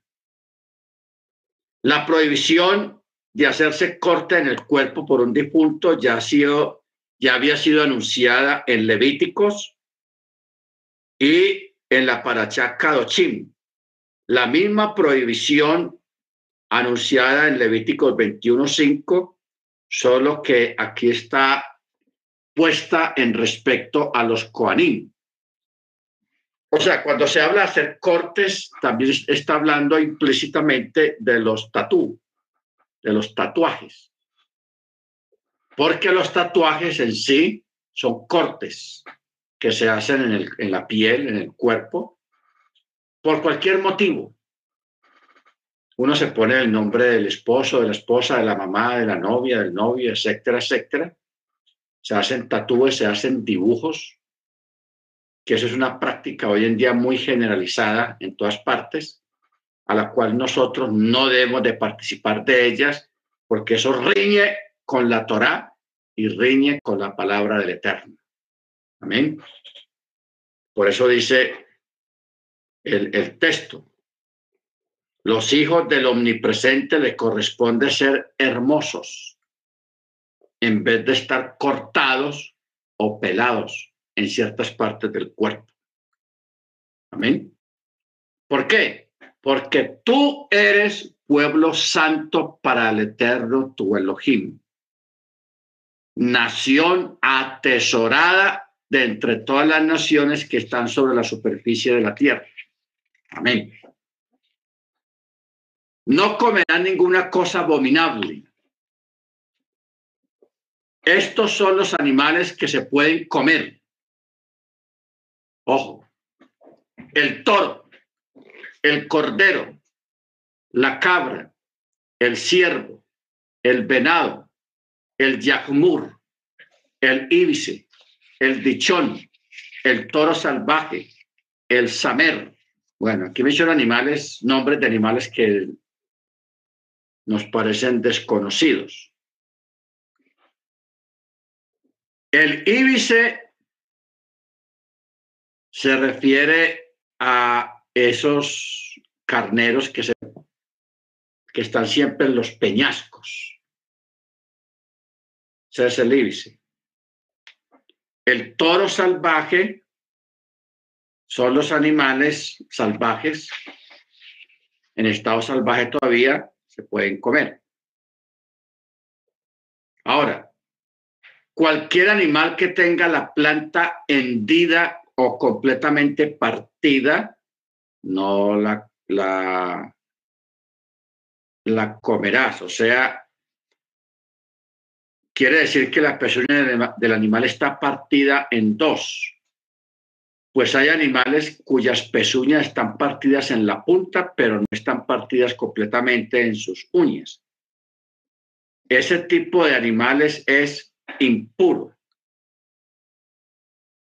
Es impuro. Algunos animales tienen las pezuñas partidas completamente en dos partes. Por ejemplo, algunas ovejas, vacas, cabras, que estos son animales permitidos. Otros animales tienen las pezuñas partidas en parte, pero no completamente, como el camello. Estos y aquellos que no tienen la pezuña partida están prohibidos. ¿Ok? Los que están partidos están prohibidos y los que están hendidos están prohibidos. ¿Ok? Por ejemplo, las ovejas, las vacas, las cabras están permitidos. ¿Ok? Bendito sea su nombre. O sea, cuando se habla de la palabra pezuña, para enfatizar que no basta con que la pezuña esté rajada un poco, sino que debe estar lo suficientemente dividida para que la pezuña forme dos partes distintas. Los sabios agregan que esa frase significa que la pezuña del animal está partida arriba en su punta y también a lo largo de la pezuña hasta llegar a la parte que está conectada con el extremo inferior. ¿Ok? Bendito sea su nombre. Ahora, luego, en el verso 6, dice, cualquier animal que tenga la planta hendida, completamente partida en dos pezuñas y que rumie entre los animales, ese se podrá comer. Aquí está hablando de las vacas. Pero este no podrán comer de los que rumian y tienen la planta hendida. La chechúa, el cabello, la liebre, el conejo, ya que rumian pero no tienen la planta hendida. Impuros son para ustedes. La chechúa, la chechúa es un animal que tiene dos espaldas y dos columnas vertebrales este animal es el, un tipo de camello que tiene dos, dos protuberancias en el lomo. Eso es, es la chechúa. Ahora, nuestros maestros afirmaron por qué fueron repetidas las leyes acerca de los animales no kosher respecto a los animales terrestres se refiere a causa de la chechúa y respecto a las aves a causa de la Ra. La Ra eh, dice, para, normalmente para que cualquier animal terrestre o ave pueda ser declarado apto para comer, o sea, kosher, debe ser degollado según la, la ley judía, la alajá. Pero en este caso, Basándose en este versículo, los sabios talmúdicos afirmaron que según la Torá, por ejemplo, un feto es considerado parte del cuerpo de su madre. Por consiguiente, el degüello aplicado a su madre basta para permitirlo también a él, o sea, hablando de niños, de, de animales que están en, en gestación. Bueno, la Ra es un animal que no está mencionado bajo este nombre en el libro de Baikra. Eh, Levíticos 14, 13 tiene otro nombre. Vamos a ver qué nombre tiene. 14, 13.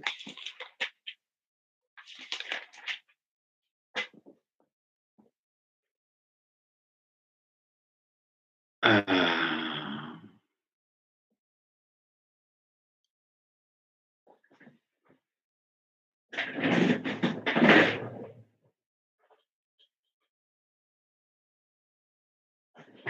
Si la referencia no está bien.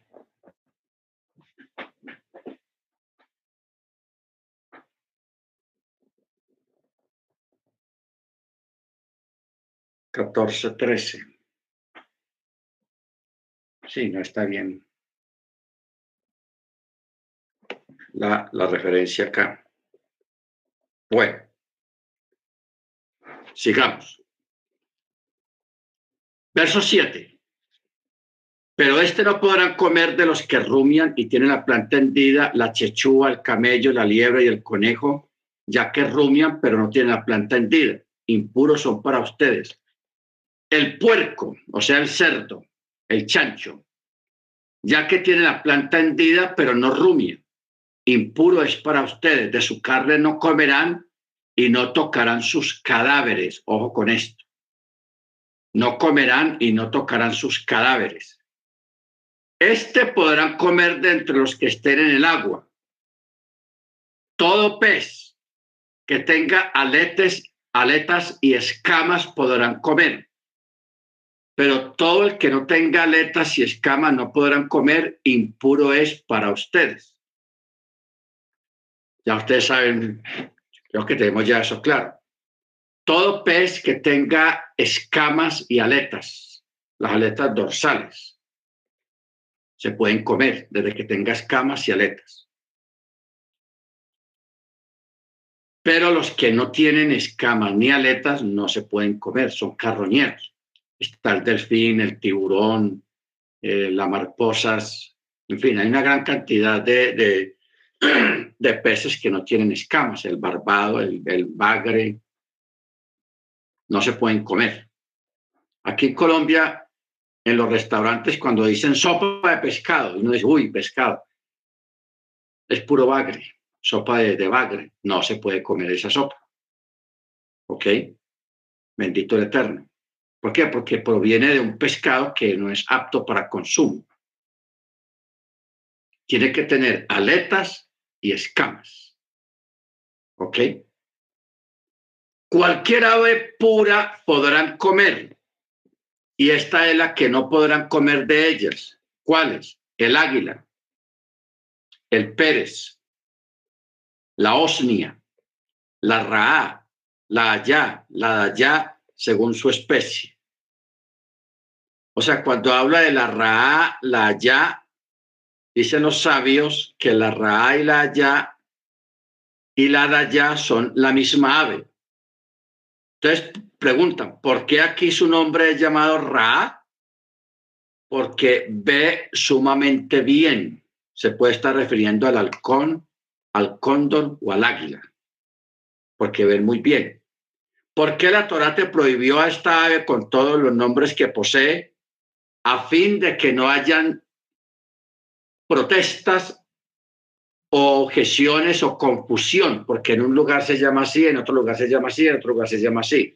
En unos lugares se llama la Ra, en otros lugares le dicen la Ya, y en otros lugares la llaman la Taya. Pero es la misma ave, para que no haya excusas de que ve, yo no sabía. ¿Ok? Y para el que la desee prohibir, no la llame Ra, mientras que el que la desee permitir diga, ah, no, el nombre de esa ave es Daya, entonces sí se puede. O su nombre es Hayá a esta no fue la que prohibió la escritura.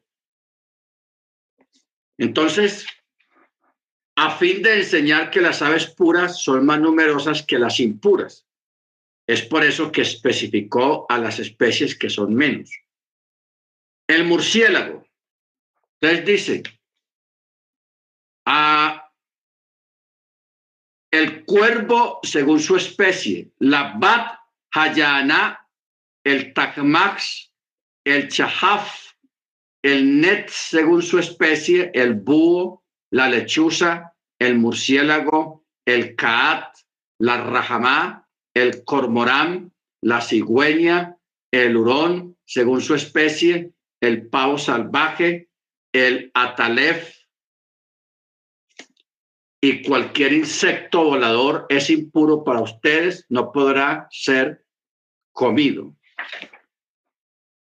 Bueno, aquí vamos para averiguar, porque aquí dice el pavo salvaje. Este nombre designa al gallo salvaje, que en francés es llamado erupé y cuyo copete está doblado.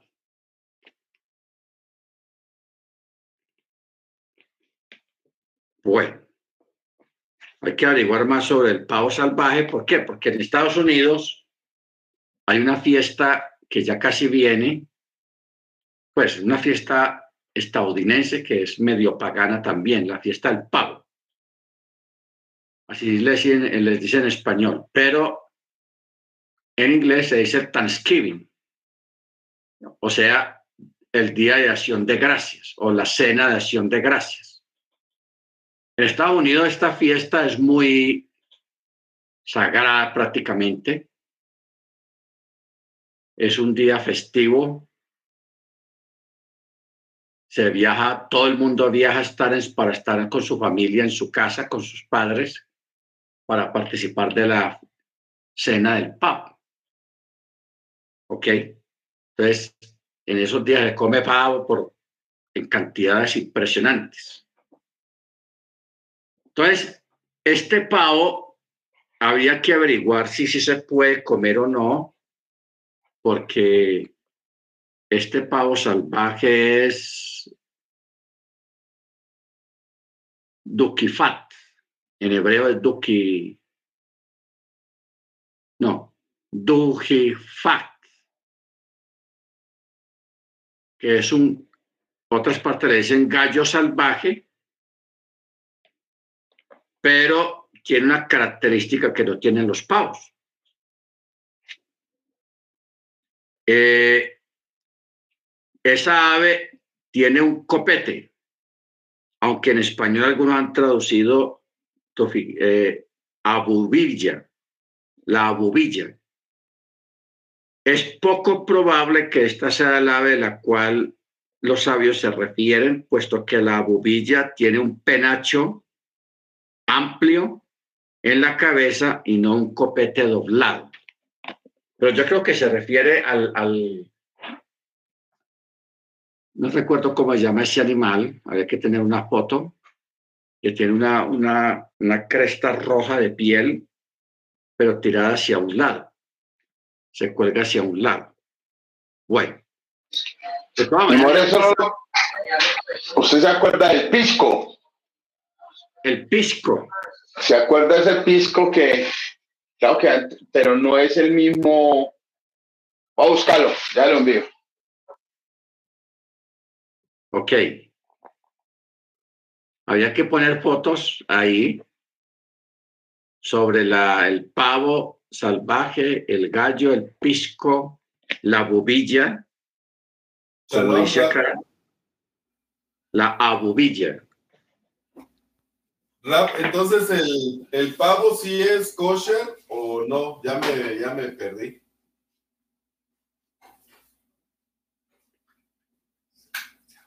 El pavo.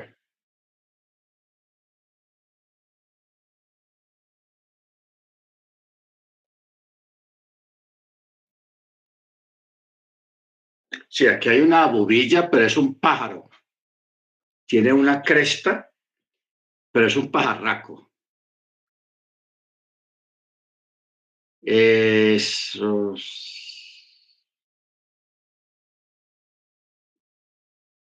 Sí, la. Ahí le envío una foto, me moré al, al WhatsApp suyo. En el WhatsApp.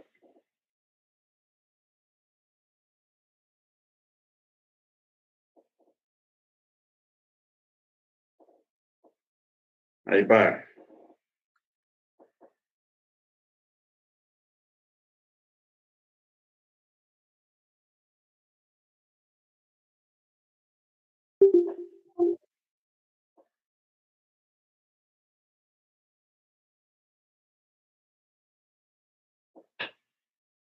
Ahí se fue. La bobilla, pues aquí es un pájaro, pero yo sé que la bobilla que menciona aquí la Torah es un animal más grande. More, ¿y la guinea? ¿Cómo dice hermana? La guinea. No sé cómo le llaman ustedes. Es, similar a una gallina, pero es, casi como, se parece como al pavo también. Se parece al pavo. Ese es mi país. Se le llamamos Guinea. El problema es que en cada país tiene diferentes nombres algunos animales. Sí. Porque mire aquí estos nombres, la ya, la daya, la osnia, el pérez, ah, el, el chajaf, el nets, que son animales que nosotros prácticamente no sabemos qué son. El cat, la el cormorán sí lo conocemos porque el cormorán se ve mucho en los llanos orientales. El cormorán que es un animal grande. Shalom More. Sí, hermana. Eh, pues mira, que buscando, pues habla en, en, internet que el pavo salvaje pues tiene varios nombres, el guajalote, el gallipavo, guajalote norteño, pisca, chompipe, guanaco, totole, cocono o simplemente pavo y dice que eh, eh, es una especie que se ha introducido como una ave doméstica en casi todo el, en todo el mundo. Y pues el nombre científico, Meleagris gallopavus, se llama así, pero es el mismo eh, pavo salvaje. Ah, es el mismo. ¿Y tiene una foto ahí? Sí, More, ya la voy a, se la voy a enviar al, al grupo. A ver si se parece a los pavos estadounidenses de Estados Unidos.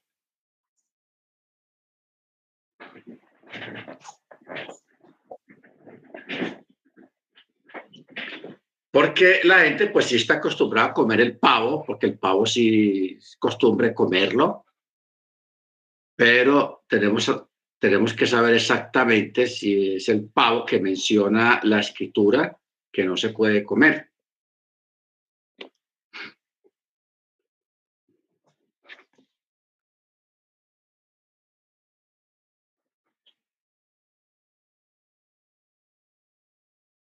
Sí, porque ahí se acabó de enviar el del pisco, el que tiene esa carnosidad roja que le cuelga.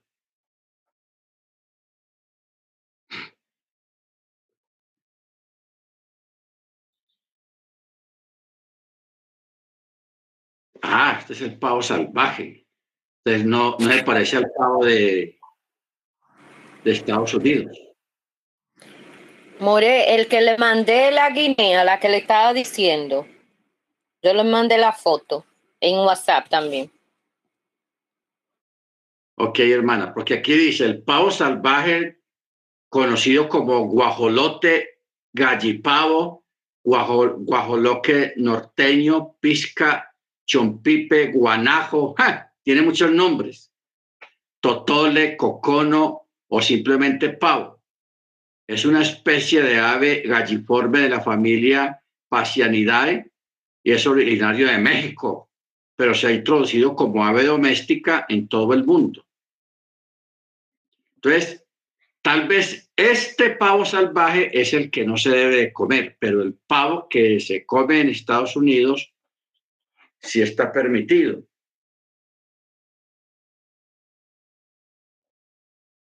Hermano Maicon, a ver si nos manda una foto de, uno de los pavos de allá de la fiesta de Thanksgiving. Y vamos a ver de que no se parece a este pavo que, que está acá, que es más que todo mexicano. Más que todo mexicano, porque tiene muchos nombres. Imagine, guadolote, norteño, pisca, chompipe, guanajo, totole, cocono, Tiene bastantes nombres.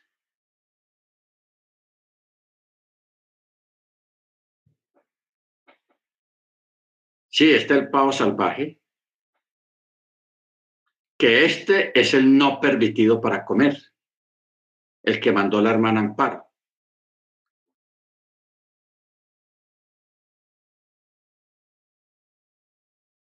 Ok. Pero está interesante el, el pavo este. Porque aquí en Colombia tiene otro nombre, aquí creo que le llaman pisco, ¿es cierto, hermano Freddy? El pisco.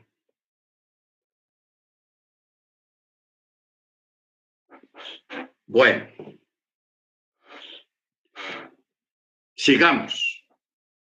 Eh, verso 18, entonces habla de la cigüeña, el herón, según su especie, el pavo salvaje, el atalef. Cualquier insecto volador es impuro para ustedes, no podrá ser comido. Todas las aves puras se podrán comer. No comerá ningún cadáver. Al extranjero que está en tus ciudades se lo darás y él podrá comerlo o venderlo a un gentil. Pues tú eres un pueblo K2 para el eterno, tu Elohim, no cocerás la cría en la leche de su madre. ¿Ok? O sea, el no comer este tipo de animales se hace en honor a la santidad y porque un pueblo que es K2 no puede contaminar su cuerpo metiendo, comiendo o ingiriendo animales no coches o animales no puros. De eso se trata. Mantener la, la pureza, no solamente guardando la Torá, sino también en cuanto a la comida, a lo que se ingiere que también sea puros, que también sean puros. ¿Ok? Baruch. Sí, hermana. Sí.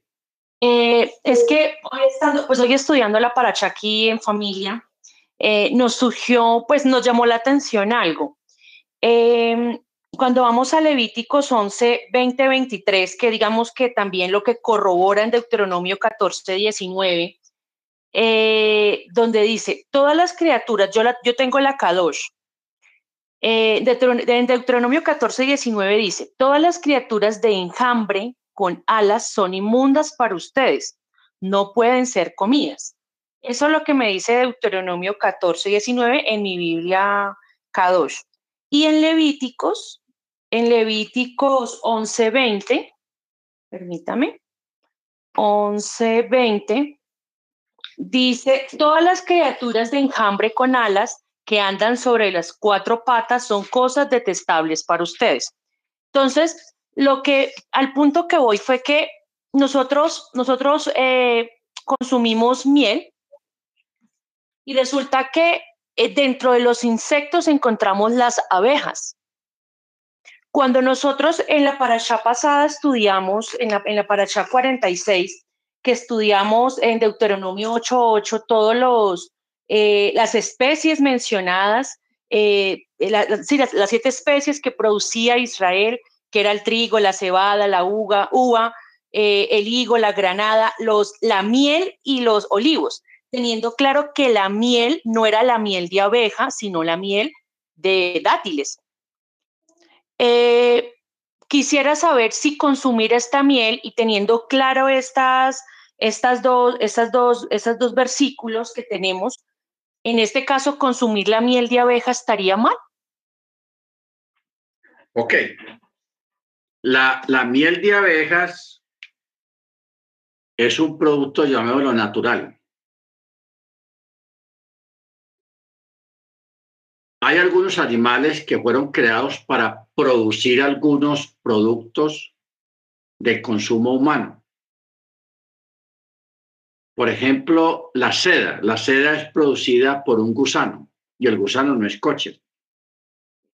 Entonces no podríamos decir de que no nos ponemos nada de seda que porque lo produce un animal que no es coche.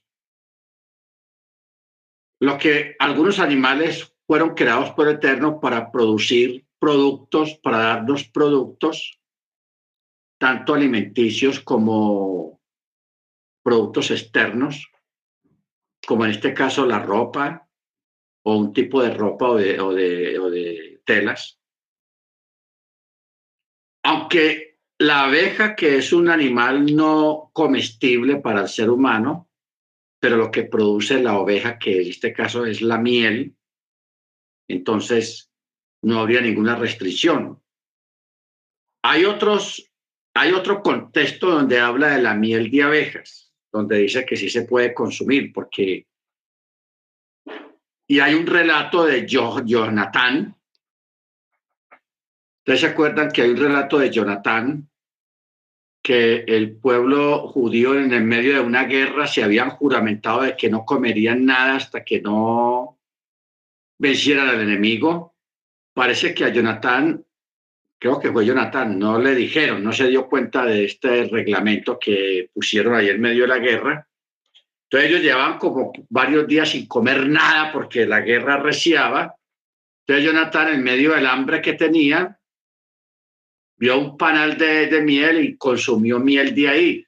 Y el texto dice que sus ojos fueron abiertos. Primera de Samuel 14, 27. ¿Cómo dice, hermana? Primera de Samuel 14, 27. Vamos a leer el texto, hermanos. Primera de Samuel, que es interesante ese relato. Primera de Samuel, ¿qué, hermana? 14, 27. 14:27 de Primera de Samuel.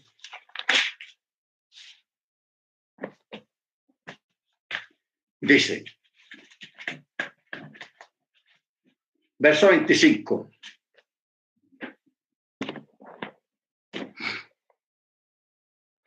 Y todo el pueblo llegó a un bosque donde había miel sobre la superficie del suelo. Bueno, aquí estaba sobre el suelo. Y el pueblo entró en el bosque y aquí que destilaba miel, pero no hubo quien acercara la mano a la boca, pues el pueblo temía el juramento. Pero Jonatán no había oído cuando su padre conjuró al pueblo, por lo cual extendió la punta de una vara que tenía en la mano y la metió en un panal de miel y se llevó la mano a la boca y sus ojos le aclararon. Bueno, como decía la hermana Amparo hace un momento, hay varios tipos de miel, o sea, la, procedencia. Yo recuerdo, hace muchos años, yo fui a Canadá y allá venden una miel que se da en Canadá, pero no es de abejas, sino una miel que se da de un árbol. Entonces yo compré un tarrito empacado al vacío y yo lo tuve años y años guardado y apenas la vine a consumir aquí en Colombia. No se dañó porque estaba bien empacada al vacío. Eh, hay otra miel que viene de las abejas que la producen en un panal. Entonces, aquí prácticamente el escritor está hablando que él metió la vara en un panal de miel, o sea que esta miel que él consumió era miel de abejas. Pero había tanta abundancia porque el texto dice que en la superficie del suelo había miel hasta en la superficie, o sea, había tanta miel que la miel se regaba hasta el suelo.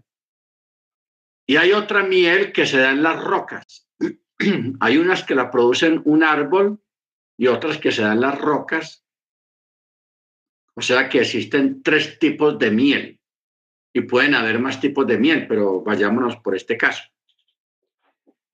O sea, la, la miel que producen las abejas, que es un animal que no se puede consumir, la miel sí se puede consumir aunque haya salido o sea o haya sido producida por un animal no coche.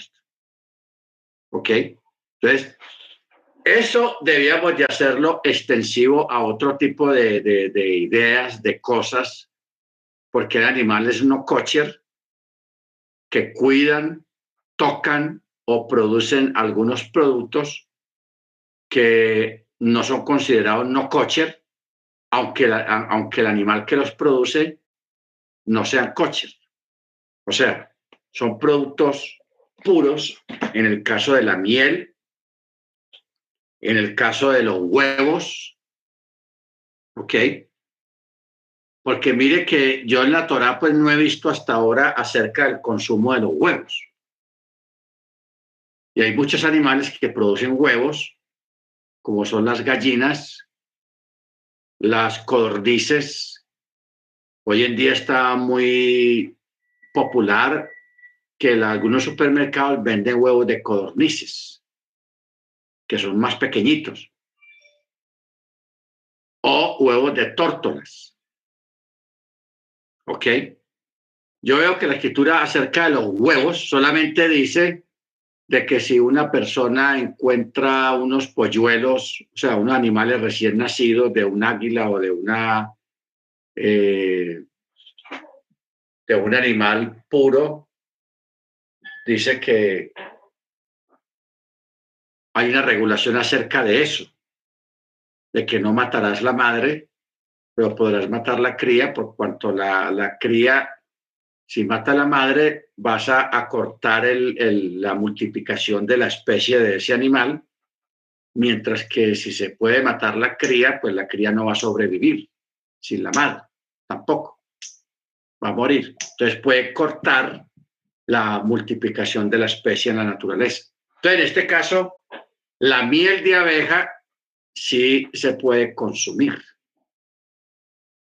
Claro, si una persona quiere usar miel, porque usted sabe que, por ejemplo, en la fiesta que viene de, de, de Yom Teruah, se consume mucha miel, las manzanas y algunas frutas untadas de miel.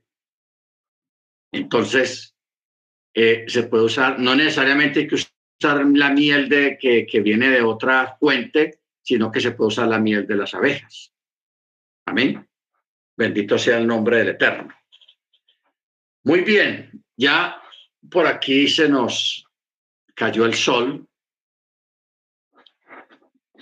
Ah, disculpe, lo interrumpo. Una preguntita. Es que aquí, pues, lo que la pregunta referente a la que hizo Amparo.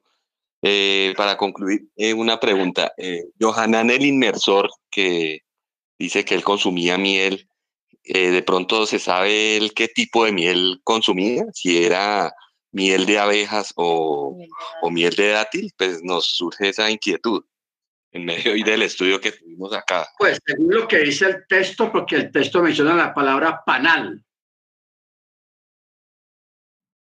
O sea que ahí da a entender que era miel de, abejas, porque usa la palabra panal.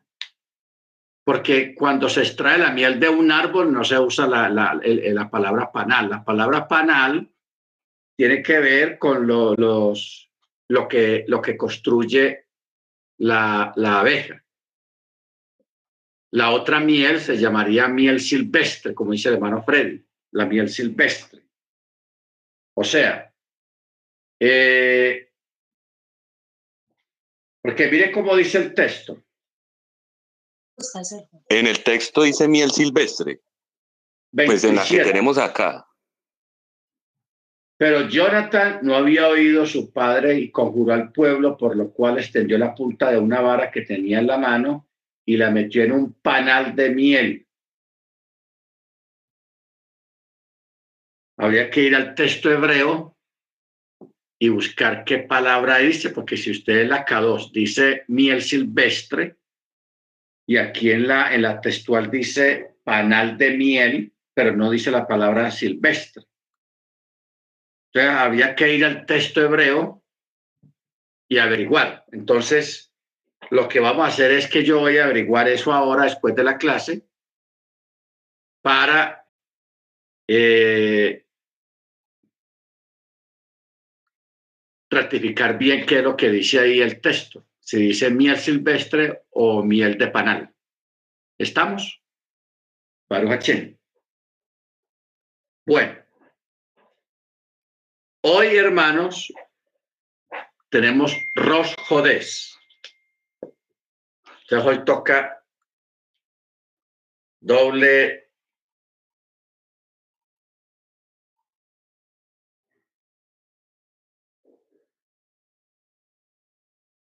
doble ceremonia.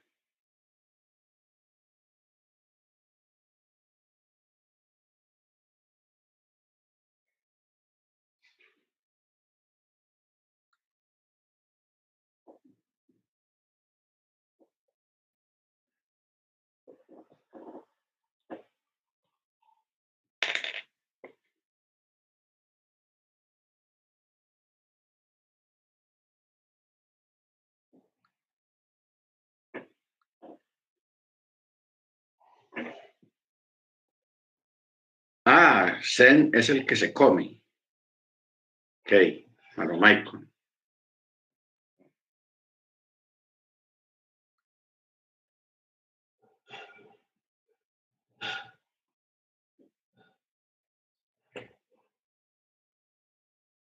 Bueno, vamos a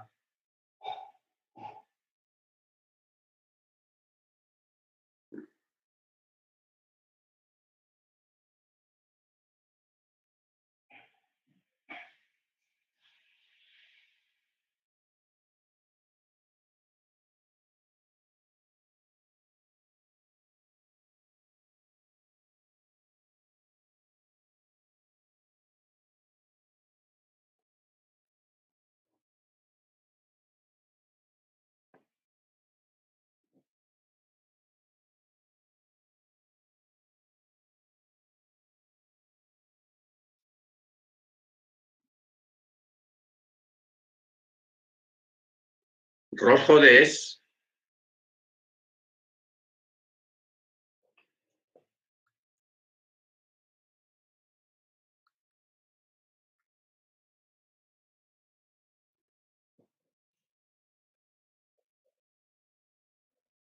Muy bien. Vamos a pedirle a la familia Rubio la recitación del Chema.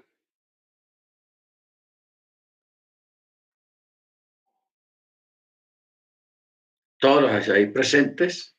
Mano Maicon, el chofar estar amable.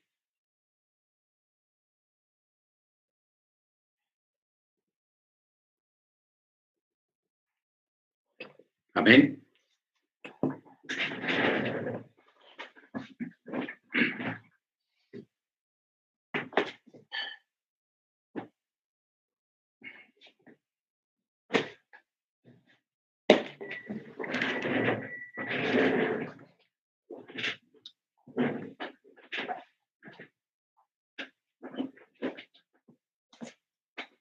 Voy a pedirle a la al hermano Ángel, si está con los pibes, para que prepare números 10-10.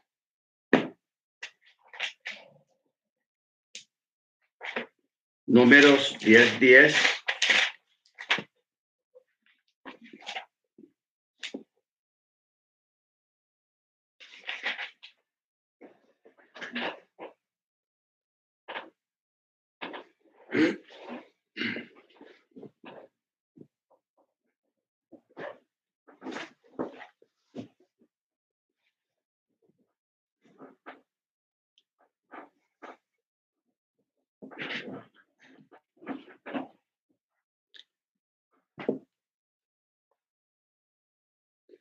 Muy bien, familia Rubio, Rodríguez, hermana Amparo, hermana Rubi, los pibes, hermano Dago, y quien más esté ahí, pueden recitar el, el Chema.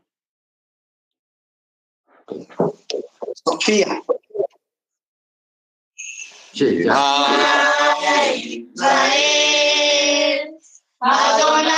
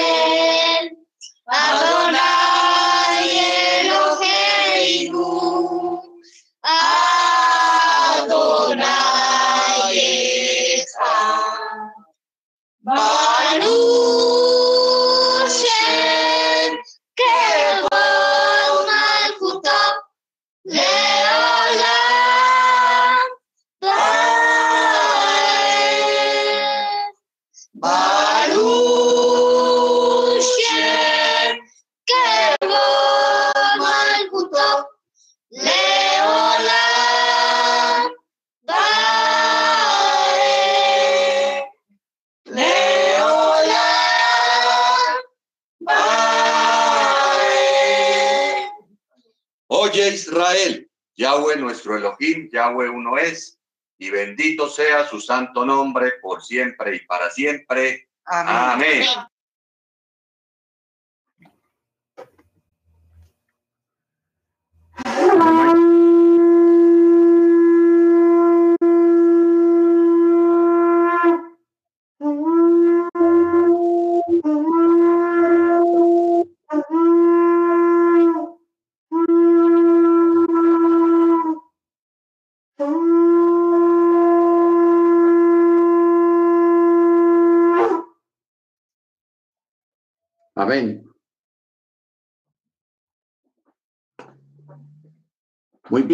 Vamos a pedirle a,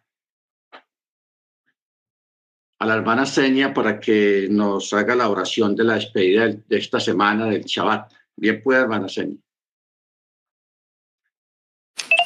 Amén. Bendito eres tú, Elohim nuestro, Rey del universo. Tú eres santo, Señor, santo eres, Padre. Te damos toda gloria, toda honra. Alabamos y glorificamos tu santo y poderoso nombre. Abacados, te damos gracias porque tú, Señor, nos guardaste esta semana, Señor. Nos proveíste con alimento, con trabajo, Señor, con salud. Gracias porque esta semana, Señor, estuviste con cada uno de nosotros, con nuestros hijos, con nuestra familia. Gracias por haber, habernos dado bendiciones. Gracias por porque eres un Dios vivo, un Dios real, Padre, que te complace en hacer milagros. Toda rabá, de gloria. Te exaltamos, Señor, por sobre todas las cosas. Gracias, Señor, por habernos guardado en el hueco de tu mano, Señor, porque no te apartaste, Señor. Gracias, Padre, porque nos proveíste con un techo. No nos faltó tu alimento, tu alimento espiritual, Señor. Gracias te damos, Padre, en el nombre de nuestro Adón Yeshua HaMashiach. Amén y amén. Amén. Amén. Muy bien. Vamos a pedir al hermano Freddy para que nos dé la oración del inicio de esta semana. Bien puede, hermano Freddy. Baruch Atana Hola Yahweh Elohim no me deja hablar. Bendito eres tú, Elohim, nuestro Rey del universo, fuente de toda bendición. Te damos toda la gloria, la honra y la alabanza porque solo tú lo mereces. Gracias te damos, oh Abacados, por todas tus bendiciones, por la misericordia que has tenido para con cada uno de nosotros y en nuestras familias. A mí queremos en esta hora, oh bendito Rey, rogar tu bendición, que tu protección, tu amor, tu bondad nos dé sabiduría, mucha prudencia, inteligencia, discernimiento en todas las labores que desarrollamos, bendito Rey.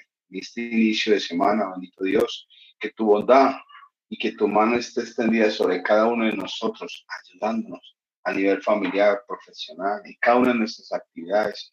Bendice cada familia, bendito Rey. Ayúdanos cada día a tener ese, ese deseo de orar más a ti, de rogarte a, a ti más bendición, Señor. De rogarte a ti, bendito Rey, que seas tú revelándonos cada día tu bendición, tu Torah. Señor, tenemos tantos anhelos en el corazón, deseamos tantas cosas, bendito Rey, y necesitamos muchas otras, oh Abba, pero te rogamos que tú siempre nos lleves de tu mano, que nos protejas, que nos des de tus rúas, Señor. A veces hay debilidades, a veces hay tristeza, a veces hay cosas que, que llegan a nuestras vidas y decimos el por qué esto. Pero te damos gracias, oh Abba, porque sabemos que tú nos llevas de tu mano y que todo tú lo permites por un propósito. Bendícenos grandemente en el nombre de la don Jesús Hamashiach. Amén y amén. Amén. Muy bien, vamos a pedirle el favor a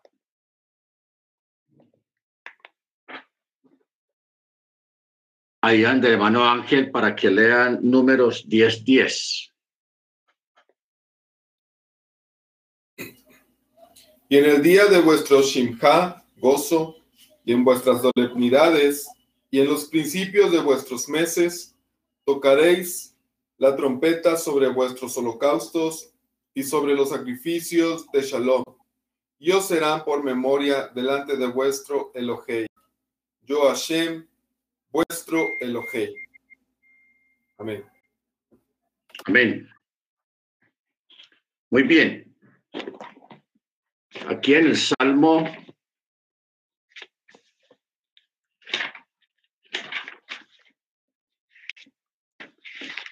ciento nueve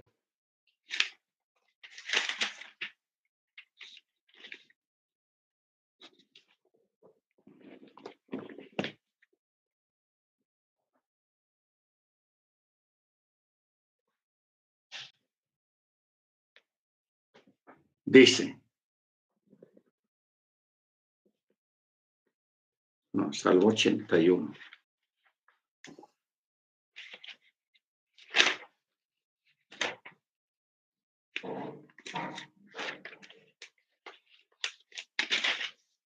Salmo 81 dice, Cantad con gozo a Elohim, fortaleza nuestra. Aclamad con júbilo al Elohim de Jacob. Entonad el salmo y batid el pandero, la dulce cítara con el salterio. Soplad el chofar en el novilunio, en la luna llena también, y en el día de nuestra solemnidad. Porque estatuto es para Israel, ordenanza del Elohim de Jacob, lo estableció como testimonio en José, cuando salió de la tierra de Egipto, voz que no había conocido, oí que decía, he quitado su hombro debajo de la carga, sus manos se libraron del peso de los cestos, en la angustia clamaste, yo te rescaté, te respondí en lo secreto del trueno, te puse a prueba junto a las aguas de Meribá. Oye, pueblo mío, y te amonestaré. Oh Israel, si me oyes, no habrá junto a ti dioses ajenos ni te postrarás ante Dios extraño. Yo soy Yahweh tu Elohim, el que te hizo subir de la tierra de Egipto. Ensancha tu boca y yo la llenaré, pero mi pueblo no escuchó mi voz y nada quiso conmigo Israel. Los entregué, por tanto, a la obstinación de su corazón para que anduvieran en sus propios designios. Oh, si mi pueblo me hubiera escuchado, si Israel hubiera andado en mis caminos, en un momento habría yo juzgado a sus enemigos y vuelto mi mano contra sus adversarios. Los que aborrecen a Yahweh le dirán, lisonjas serviles, pero su sometimiento hubiera sido para siempre. Habríalo sustentado con la grosura del trigo y saciado con miel de la peña. Aquí otra vez la miel. Muy bien. Soplad chopar en el novilunio y en la luna llena. Amén. Hermano, hermano Dago, usted puede darnos el sonido del chopar. Amén. Amén, Morella.